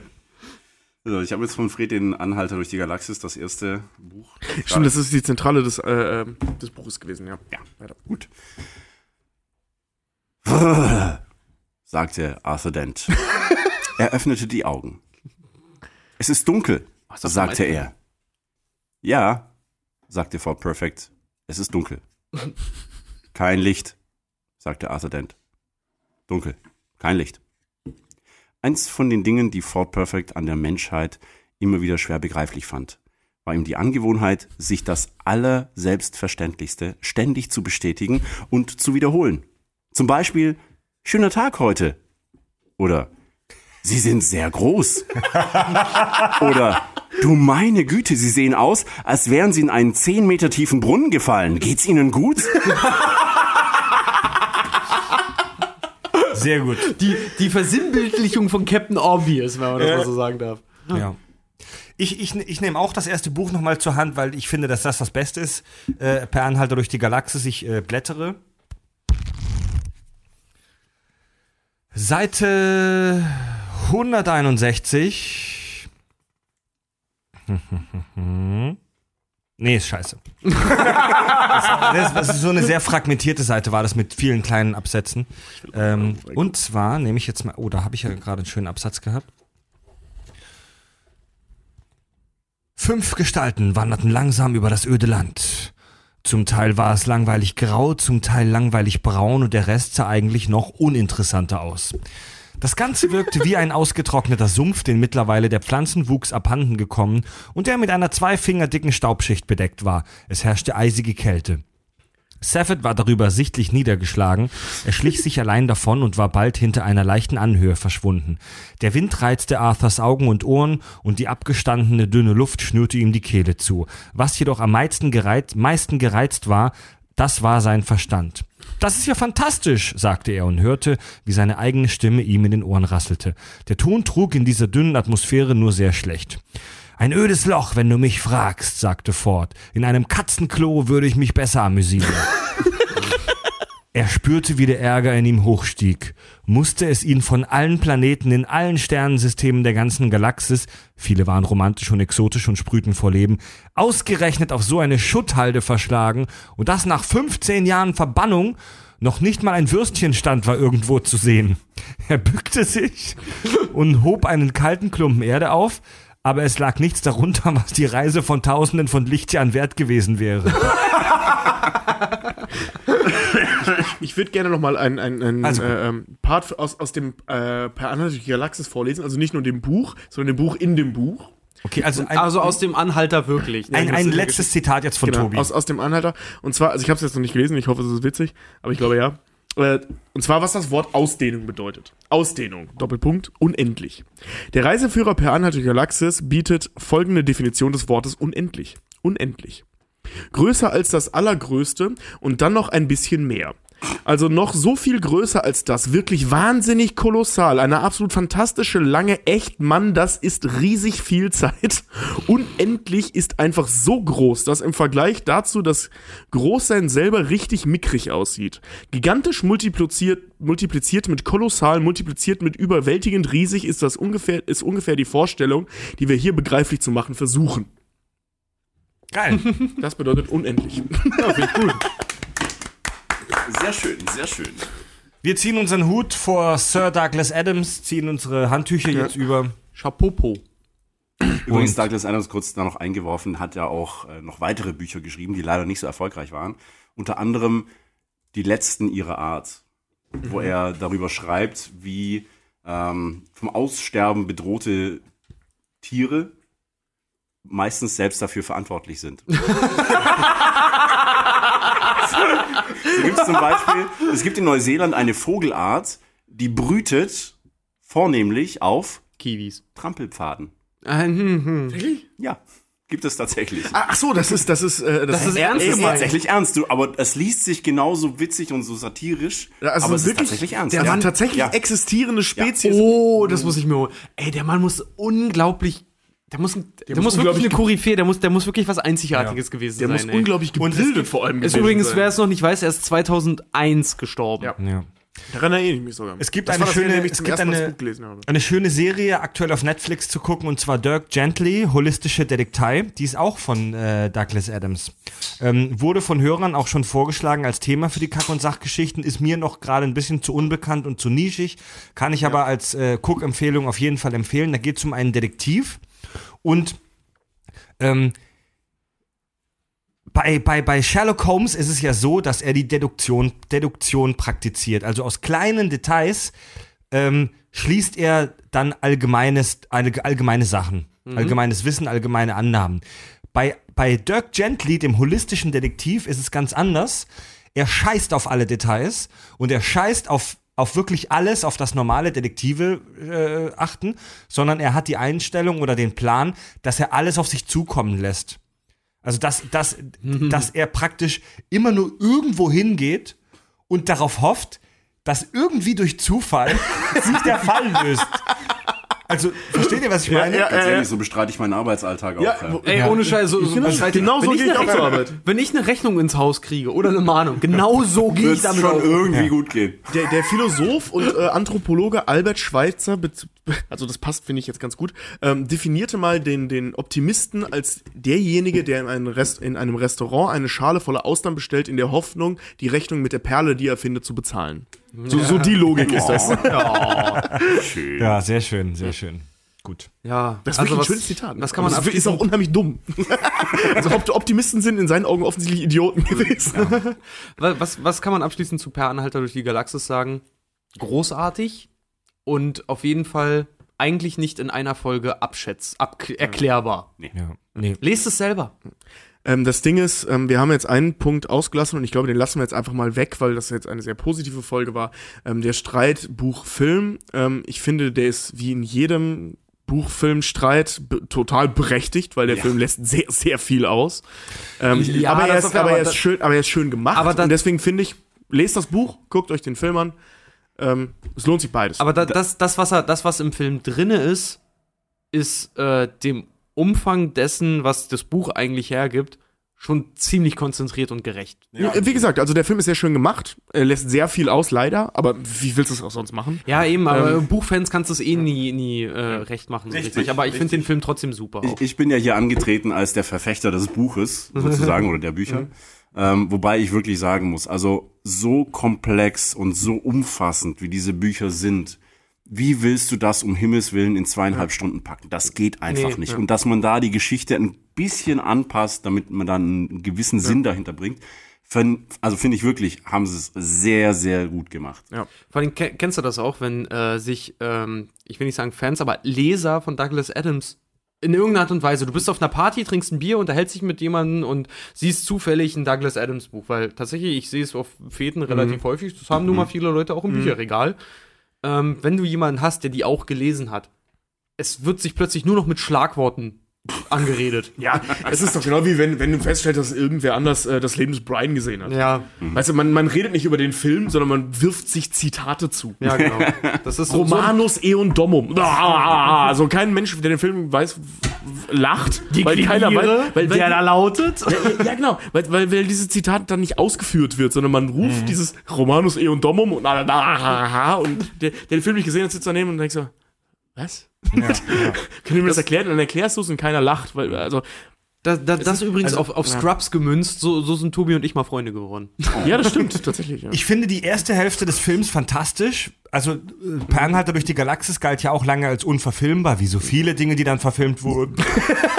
ähm, Ich finde die erste Hälfte super cool mit den ganzen Erklärungen und Mhm. so weiter. In der zweiten Hälfte des Films, finde ich, packen sie dann zu viel so Standard-Hollywood-Action rein, weil die, die im Film heben die halt in der zweiten Hälfte gewisse Dinge in der Handlung hervor, die im Buch super unwichtig waren und in zwei Sätzen abgehandelt Mhm. Ja, wurden, die wie diese Kämpfe mit den Vogonen. Ja, aber die Ähm, brauchst du in Filmen. ja, das ist ge- das wollte Ding. ich gerade sagen, die du in Filmen halt aber leider brauchst, um den 0815 äh, ich gehe ins Kino und guck mir Film XY Zuschauer abzuholen. Äh, Nein, hauptsächlich, um hauptsächlich vor allem, damit der Film überhaupt Sinn ergibt. Ja. Das Ding ist, Wie von der Film, Handlung abzulenken quasi, ja. ja, ja, genau. Ich wollte gerade sagen, weil der, die, die Bücher machen nämlich durch ihre Verrücktheit äh, bei einem selber, obwohl die Story sehr, sehr langsam und sehr schleppend vorangeht, machen die einfach durch ihre Kleinigkeiten irgendwann irgendwie für dich Sinn. Ja. Weil du es einfach in deinem Kopf wahrscheinlich die Lücken einfach selber füll, füllst. Im Film bist du leider in Bringepflicht, die, die Lücken selber Ja. kohärent Ja. mit roter Linie zusammenzuführen. Also das Ding ist, es gibt, äh, ähm, also ich, mir fällt jetzt spontan ein Film ein in dem Genre, der das gemacht hat, ähm, auf die Handlung zu scheißen. Das ist, ähm, ich, ich vermute mal, ihr zwei kennt den auf jeden Fall, Hip Hop Hood. Oh Ein ja. ganz miesen Trash-Film, der aber witzig ist. Ich blas dir auch einen. Ja. Hast du einen Cheeseburger? Ich blas dir auch einen. Also es, es ist so eine Trash-Komödie, unheimlich lustig, gar keine Frage. Ähm, der Film ergibt übrigens überhaupt keinen Sinn. Der ist, der ist so ein bisschen wie im, also von der Idee her, wie, wie, wie, wie, äh, Planet Galaxis aufgebaut. Du vergleichst Hip-Hop Moment, mit Moment, Moment, durch Moment. die Ja, lass, lass mich das ausführen. Ähm, und zwar, weil äh, ähm, die Handlung recht marginal ist. Die ist im Prinzip geht's darum, ein Typ schwängert ein Mädel. Wie Ende der Handlung. durch die Galaxis. Nein, nein, Ende der Handlung. Äh, In Planet Galaxis reisen Leute von A nach B. Ende der Handlung. So, und all das, ganze, dieses Worldbuilding darum, ergibt halt eben den Sinn des Films. Ja, das So, und so ist es sowohl bei Hip Hop Hood als auch eben bei, bei Planet Galaxis im Buch. Bei dem Film Planet Galaxis haben sie mehr Handlung rein, die Handlung in den Vordergrund gestellt, damit der Film mehr Sinn ergibt. Damit er eben nicht so versinkt wie Hip Hop Hood. Und der versinkt vollkommen zurecht, weil der Film wirklich überhaupt keinen Sinn ergibt. Alter, Tobi, was hast du geraucht? Du kannst doch nicht Per Anhalter durch die Galaxis mit Hip-Hop-Hood Ich, vergleichen. nein, nein, ich, äh, ich vergleiche die Erzählstruktur. Ich, äh, Das ist, das ist so, als ob du Mario Barth, als, als ob du Beethoven mit Mario Barth vergleichst. Ohne Scheiß. Kann, kannst du auf einer Witz. gewissen Ebene, kann, nein, kannst du auf einer gewissen Ebene. Wenn du dir die, äh, die Struktur eines Mario Bart Programms anschaust, kannst du das durchaus mit der Sinfonie eines äh, Ich äh, Beethoven vergleichen. Weil, sagte ne, Tobi, während Fred mit offenem Mund da saß und den Raum verließ. Fred, ist jetzt übrigens weg. ja, also ich meine, du kannst ja, also du kannst ja so ziemlich alles miteinander verbinden. Okay, Oder das waren die. Kack- und Sachgeschichten. Fred holt sich gerade wahrscheinlich höchstwahrscheinlich ein Manu- Bier und dann kommt es gleich zu dem Hey, Hörerfeedback. Manu übernimmt jetzt. Guck mal, wo ähm, Fred dieses Hörerfeedback oh, hat. Warte mal, Hörerfeedback. Nein. Ich wollte noch eine Geschichte äh, Hm. ganz gerne am liebsten zitieren. Ich habe es jetzt im Buch nicht gefunden. Ja, ja, du wolltest eine Geschichte äh, zitieren. Und- und- das sind und- immer die, die dich prinzipiell strafrechtlich in Schwierigkeiten Und bringen zwar können. dieses, bin diese, wieder zurück. die Situation, in der sich diese zwei Atomraketen Mhm. in einen Blauwal und einen Betunientopf verwandeln. Oh, stimmt. Wir müssten eigentlich die Gedanken des Podcasts Haben wir ganz vorlesen. vergessen. Wir Oh ja. müssten das kurz machen. Ich würde, ich würde gerne, sorry, aber Tobi, wenn du den Pottwal vorlesen würdest, Es wäre es wäre mehr. Uh, Beleidigungskompliment. äh, ich, ich, ich würde den Erzähler machen und, und du vielleicht. Äh, Ich soll den Betunientopf ja. machen? Nein, nein, nein, nein, der sagt doch, der sagt doch was. Ja, stimmt. ich- Ja, ja, ja. Nicht, sagen, Nicht, spoilern, nicht spoilern, ja. Einmal bitte nicht spoilern. Einmal bitte nicht spoilern. Äh, als die, äh, als unsere Crew hier, Arthur Dent und Co. auf dem äh, mysteriösen Planeten Magrathea landen, werden die von, von dem Computer, der am Boden des Planeten noch aktiv ist, von dieser untergegangenen Zivilisation auf Magrathea angegriffen. Übrigens wurde das in einer Star Trek The Next Generation äh, Folge nochmal aufgenommen. Ich bin mir relativ sicher, dass das äh, bei dieser Star Trek Folge inspiriert war durch Per Anhalter durch die Galaxis. Wurscht. Worauf wir hinaus wollten, war diese Szene mit dem Wal und dem Blumentopf durch den Unwahrscheinlichkeitsdrive, den die aktivieren, um den Thermonuklearsprengkröpfen Sprengkröpfen aus dem Weg zu gehen, werden diese beiden Raketen verwandelt in einen Pottwal und einen Pet Petunienkopf. Und zwar entgegen aller Wahrscheinlichkeit. Betunienkopf? Dann war das so, der, äh, äh, der, der Sprecher in dem Film sagt das so schön, gegen, alle, gegen aller Wahrscheinlichkeit begann ein Pottwal sein Leben. Ja. Und die Gedanken dieses äh, Pottwals, die bekommen wir jetzt hier vorgelesen. Soll ich jetzt? Okay. Ja, Wa warum bin ich hier? Wozu lebe ich? Was, was meine ich, wenn ich, äh, was meine ich mit, okay, fang auf. lasst euch Zeit, lasst euch Zeit. Warum bin ich hier? Wozu lebe ich? Was meine ich mit, wer bin ich? Das musst du jetzt schneiden. Okay, ganz ruhig jetzt. Es ist interessant. Was ist das? Es kitzelt am. Nun, ich brauche einen Namen dafür. Ich nenne es Schwanz. Und was rauscht da so vorbei an meinem, ich nenne es Fixkopf? Wind, das ist ein guter, ist das ein guter Name? Vor Aufregen wird mir ganz schwindelig vor. Oder kommt das vom Wind? Und was kommt so schnell auf mich zu? Groß, flach und rund. Rund, das braucht einen guten Namen. Rund und, und, und. Grund, Grund. Das ist es. Grund. Will man Freund sein? Hallo, Grund. Komischerweise war das Einzige, was der Petunientopf dachte, Oh nein, nicht schon wieder. viele glauben, wenn wir wüssten, warum der Petunientopf das gedacht hat, wüssten wir viel mehr über das Universum, als wir heute wissen.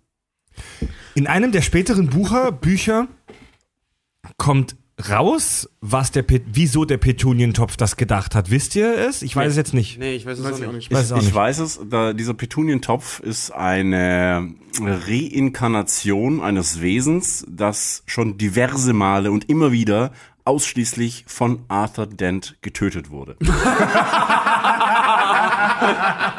Nicht dein Ernst. Ist mein Ernst. Ich, habe den Namen gerade vergessen. Also er hat mal eine, eine Fliege zermatscht. Er hat mal also es ist wirklich skurril und irgendwann versucht dieses Wesen dann Arthur Dent zu killen.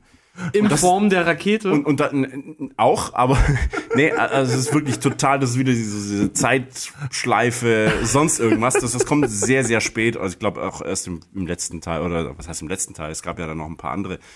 Ähm, also das ist dann so verkopft, dass ich dann auch immer denke, so, ja, okay, ich akzeptiere das einfach, ich will nicht drüber nachdenken.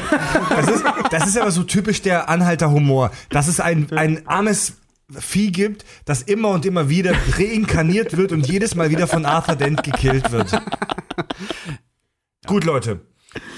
Dann schließen wir damit dieses Kapitel per Ja, Anhalter durch die ja. Galaxis. Es ist mit Sicherheit nicht auszuschließen, dass wir nicht nochmal eine schöne Vorleserunde machen, aber für heute muss es genügen, oder? Ja. Ich will noch mal was sagen an die Community. Ähm, wa- was hatten Sie noch mal vorgeschlagen? Was für eine Serie sollen wir uns angucken? Dirk Gently, die Genau, gerade auf und Fred Netflix will das kommt. ja nicht, weil das zu, zu neu einfach. Zu, ja, zu, zu nischig noch ist. Ich sag mal so, früher oder später können wir auch die Schreie nicht mehr ignorieren. Ja.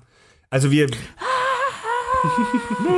Ich weiß gar nicht, warum sie sich beschweren. Diese Papiere sagen seit Monaten. Erst erstmal erstmal Dirk Gently gucken auf Netflix. Ähm, ist, ist, ist nicht jedermanns Sache, ist auch sehr abgefahren, aber lohnt sich. Kann man gucken. Meine Freundin Nina fährt mega drauf ab. Gut, dann. Ähm, ich sag's jetzt schon mal, wir haben heute kein Hörerfeedback, weil es das letzte Mal so lang war. Hab ich, haben wir gesagt, dieses Mal lassen wir einfach mal aus und sammeln erstmal wieder Stoff. Aber wir machen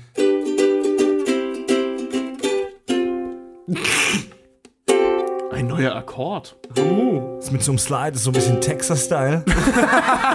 well, you know, that's just like cool there. Sollen wir das Bar jetzt auch anders machen?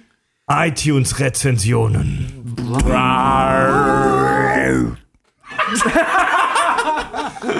Das war Ich wollte, mal, ich wollte es texanischer klingen lassen. das war Achso, mal ich was. hab's extra hochgemacht.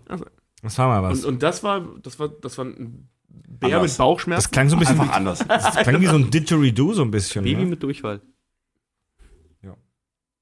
Ja, liest du dir vor oder guckst du jetzt auf dein Ja, Handy? wir haben zwei neue iTunes-Rezensionen und zwar schreibt Lami83, Achtung, Achtung, fünf Sterne, hören diesen, dieses Podcasts auf eigene Gefahr. Ich wurde schon mehrfach fast überfahren, weil ich vor Lachen bei Rot über die Straße gelaufen bin.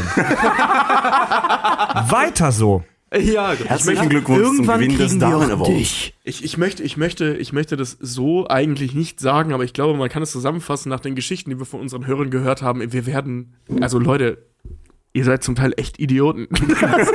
ich meine, der, ohne. Hose, der ohne Hose aus dem Haus geht. Genau. Danke. Ihr seht komisch aus beim Autofahren, wenn ihr die ganze Zeit lacht. Ihr werdet fast überfahren. Was für geistige Vegetarier seid ihr eigentlich? Achtet ihr nicht auf eure Umgebung? Herrlich, mehr Also, davon. Ihr scheiß Bildleser. Ich glaube, die einzig, die, ich glaube, die wahren Bösen sind wir selbst. Ja. Also wenn, wenn per, der per Anhalter durch die Galaxis in ein paar tausend Jahren über uns schreibt, heißt es dann, dass es so, ein, so, eine, so, eine, so eine Radioshow oder so eine Audioshow ist, die das Ziel hat, seine Hörer zu verdummen und in der Evolution ausscheiden zu lassen. Nein, er würde schreiben, größtenteils gefährdend. Selektionsdruck reduzierend. Und dann haben wir noch eine Rezension und zwar bin ich vor kurzem dahinter gekommen, dass iTunes das ein sagenhaftes Drecksprogramm ist, wie ich Überraschung. Ja müde bin zu sagen, Da bist du erst vor kurzem hintergekommen. dass mir iTunes nicht die Rezensionen aus anderen Nationen zeigt. What? Ach echt? Ja. Im, in der App Podcast Addict, die wir ja alle bei Android benutzen und auch empfehlen, kann man aber mit einem kleinen Trick die äh, iTunes-Rezensionen aus dem Ausland lesen. Nein. Und wir haben eine Rezension aus Österreich. Ach, ach so, selbst die österreichischen können wir nicht lesen. Ach, das ist ja auch krass. die nicht, ja. Das wir, ist ja cool. wir als Deutsche dürfen die österreichischen iTunes-Rezensionen nicht Dann lesen. will ich mich an natürlich. dieser Stelle erstmal ganz kurz entschuldigen, dass wir euch bisher nicht vorgelesen haben. Es war ja auch nur eine. Es werden noch mehr. Es wohnen ja auch nicht so viele Leute in Österreich. Und zwar, Moment, wo sind wir hier? Austria. Ich warte schon darauf, dass irgendwann mal irgend so eine Anschuldigung kommt von einem, von, von einem Fan über die Rezensionen halt, dass, weiß ich nicht, so Tobi angeschrieben wird, warum willst du nicht unser Kind angucken? Es ist mittlerweile drei. Und ich erreiche Das wäre so witzig. Und du hast nicht gesehen, weil es aus Ghana kommt. weil, die, weil die Rezension aus Ghana. Also, Jürgi82 schreibt 5 Sterne, JD. Lustige Themen, lustige Sprecher, wenn auch etwas anal fixiert. Absolut hörenswert. Einziger Wermutstropfen, der Podcast wird nicht ohne Hosen aufgezeichnet, wie es sich eigentlich gehört. Trotzdem 5 Sterne. Ist, ist das so ein ungeschriebenes Podcast-Blatt? Weißt woher willst du das wissen, dass wir Hosen anhaben? Wir haben Videomaterial veröffentlicht. Vielleicht hatten wir nur für das Videomaterial. Wie Moment, wie- bei den wie- wie- Livestreams sieht man nicht, was wir unten rum Ja, anhaben. doch. Ich denke schon, wenn wir aufstehen und so. Äh, Aber- nee, ich aber- mal meine Beine blau an. Achtung. Wenn Dr. Manhattan für die Regierung arbeitet, trägt er auch Hosen. So. Vielleicht tragen wir nur Hosen, wenn wir Videos aufnehmen. Stimmt. Vielleicht lassen Ähm, es uns unser. Gast Manu hat uns tatsächlich eine Rezension auch mitgebracht, hat er jetzt gesagt, die, er Habe ich uns nicht, gerade aufgeschrieben. die er uns nicht bei iTunes, obwohl er Apple-Mensch eigentlich ist, äh, Ich, ich schreibe alle fünf Wochen irgendwie eine Rezension, aber es wird halt immer nur ein Update gegeben da, ne? Und dachte ich mir, wenn ich jetzt eh schon mal hier bin, dann bringe ich die euch einfach mit. Oh, eine Live-Rezension. Ich bin, ich bin ein bisschen aufgeregt. wir kriegen jetzt gerade eine Ich hatte Live-Rezension. ja extra aufgeschrieben, damit es auch abgelesen klingt. Das, das, das Gute ist, das Gute ist, wenn Richard jetzt schon wieder einen dummen Spruch bringt, kannst du ihm live einen aufs Maul hauen. Das kannst du nicht übers Netz machen. Da freue ich mich drauf. Zum Beispiel so ein Bildleserspruch oder so. Moment, Moment. Hallo, ihr Kackbratzen. Vielen Dank für die vielen Stunden unglaublich unterhaltenden Klugschiss. Ich lache so oft, während ich im Stau stehe und führe eine imaginäre Strichliste, wie oft Tobi etc. etc. sagt. Wir sind jetzt über alle Folgen übrigens, glaube ich, bei 87. Sag ich das wirklich so oft? Ja, Mann. Oh, scheiße. Macht weiter so und übrigens, äh, Fred, ähm, pledgen kann man auch mit unterstützen umschreiben. Deine Mama arbeitet auf dem Fischkutter als Gestank. Boah, ich bin echt gut gerade bei weggekommen, nämlich gar nicht. Ja, du wurdest nicht erwähnt. ja, nee, deswegen, ja. Das ist das Netteste, was dir jemand gesagt hat. Nichts. Das, ich wollte gerade sagen, das ist, das ist wie, wie beim Training früher, weißt du, wenn jeder immer so Einschätzung gekriegt hat, wie seine Leistung war, berichtet, bei, bei mir war dann immer einfach so, ja, das ist, ja, machen wir einfach weiter. Und nee, nee, Manu, und nee, dafür hau ich dir jetzt live verbal aufs Maul. Ich habe extra sogar mal geguckt bei Leo Dict. Pledge to pledge heißt so viel wie Versprechen. Also wenn, wenn du uns 5 Dollar beim Premium-Theme pledgest, gibst du uns praktisch das Versprechen, 5 Dollar, bla. Deswegen sagte ich umschreiben. Ja, ich werde es in Der Mann, Zukunft ist, der, umschreiben. der Mann ist deutlich klüger als du, merkst du das? Das war schon immer Ja. so, aber das will er nicht wahrhaben. Deswegen bin ich auch froh, dass er in der nächsten Folge nicht mehr dabei ist. ja, war schön, ne? Tschüss! Pledge, das kommt jetzt, das, das Digga. kommt jetzt, das kommt jetzt, das kommt im Duden jetzt mit rein. Ah, übrigens habe ich heute gelesen. Wisst ihr, äh, wisst ihr, welches Wort, ja, kann man so eigentlich schon sagen, jetzt mit den Duden aufgenommen wird? Hm? Das berlinerische Icke. Was, echt? Ja, Mann. Wird jetzt Oh, das endlich ich in gelesen, Duden ja, mit ja. aufgenommen. Und zwar, jetzt weiß auch jeder endlich, wie es geschrieben wird. I-C-K-E. Oh, echt? Icke. Das ist ja wirklich der Abstieg. Das, Der Ja, du mit deinem niederrheinischen Dehnungs-E. Leck mich. Das interessiert mich als halt ein sehr. Wikipedia-Artikel. Ja, und meins steht bald im Duden. Tja, liebe Freunde der guten Unterhaltung, damit beenden wir unsere heutige epische Folge langsam. Ähm, unterstützt uns bei Patreon, unterstützt uns dort alle ab 5 Dollar monatlich dürfen unseren Premium-Feed hören. Ich erinnere nochmal daran, unsere Hörer kämpfen gerade mit dem nächsten Goal. Ab 200 Dollar monatlich äh, wird die sagenumwogene Wix-Folge von Andy und Fab veröffentlicht, indem sie über ihre Selbstbefriedigung sprechen. Ich muss es noch mal kurz anbringen. Ich will keine Werbung für die Folge machen, aber wirklich. Das lohnt sich. Ich hab- ich hab's Dieses Ziel gehört. lohnt sich. Wir sind bei 154 Dollar von 200 gerade, ähm, also das schaffen wir bald, aber gebt Gas. Ihr kriegt für das Geld erstens das Gefühl, uns zu unterstützen, zweitens, zweitens, ey, für, für für den Preis eines Döners, also 5 Dollar sind umgerechnet 4,70 Euro im Monat, darfst du dann unseren Premium-Feed hören, wo du noch wo du weitere Inhalte kriegst, wo du noch intimere Einblicke, Vor allem deutlich unzensierter. Oh ja. tatsächlich auch deutlich unzensiertere deutlich und widerlichere Einblicke in unser Leben und in bestimmte Themen bekommst. Wir haben ja auch vor kurzem unsere erste Folge Skepsis veröffentlicht, wo es um Verschwörungstheorien gibt. Bla bla einfach anhören. Und vor allen Dingen, vor allen Dingen, äh, sorry, spendet, damit wir auch mehr Folge, äh, mehr Episoden von der Stuhlprobe machen können. Wir lieben dieses Format selber. Unser, unser eigenes Quiz, unser eigenes Quiz. Das hat halt echt mega Bock. Ja. Folgt uns bei Twitter, bei Facebook. ich muss gerade husten. Folgt uns bei Twitter, bei Facebook, bei YouTube, zu Hause. Wenn ihr wisst, wo wir wohnen, läuft uns einfach hinterher. Genau, sprecht Ja. uns auf der Straße an, ähm, schmeißt uns Bierdosen hinterher und ruft uns mit Nachts besoffen an. Ja, Ruft uns. Namen.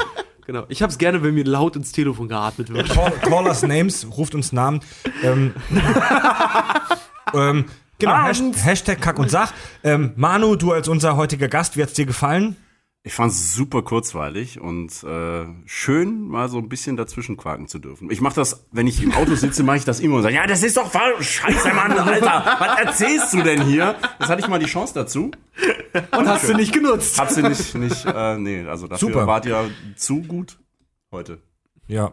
Das, Das heißt, wir sind, äh, mal an alle anderen, das heißt, wir sind in live und in Farbe sogar noch besser als nur ich, ich oral. trage das ab jetzt wie ein Orden. Ja.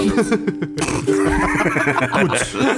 Alles, was zwischen Manu und uns passiert nach der Folge, ist jetzt off-air. Bekommt ihr ein Premium-Feed zu Wir fummeln, Premium, Premium Feed. ja, wir, wir fummeln jetzt noch ein bisschen. Ja, vielleicht, vielleicht nehmen wir noch eine Folge äh, Sport und die Welt mit ihm auf. Und ähm, Das wäre cool. wir, wir, gehen, wir gehen jetzt irgendwas saufen oder fressen. Und Das Wochenende, das Krachen. Genau. Tobi, Richard, Manu und Fred sagen 去。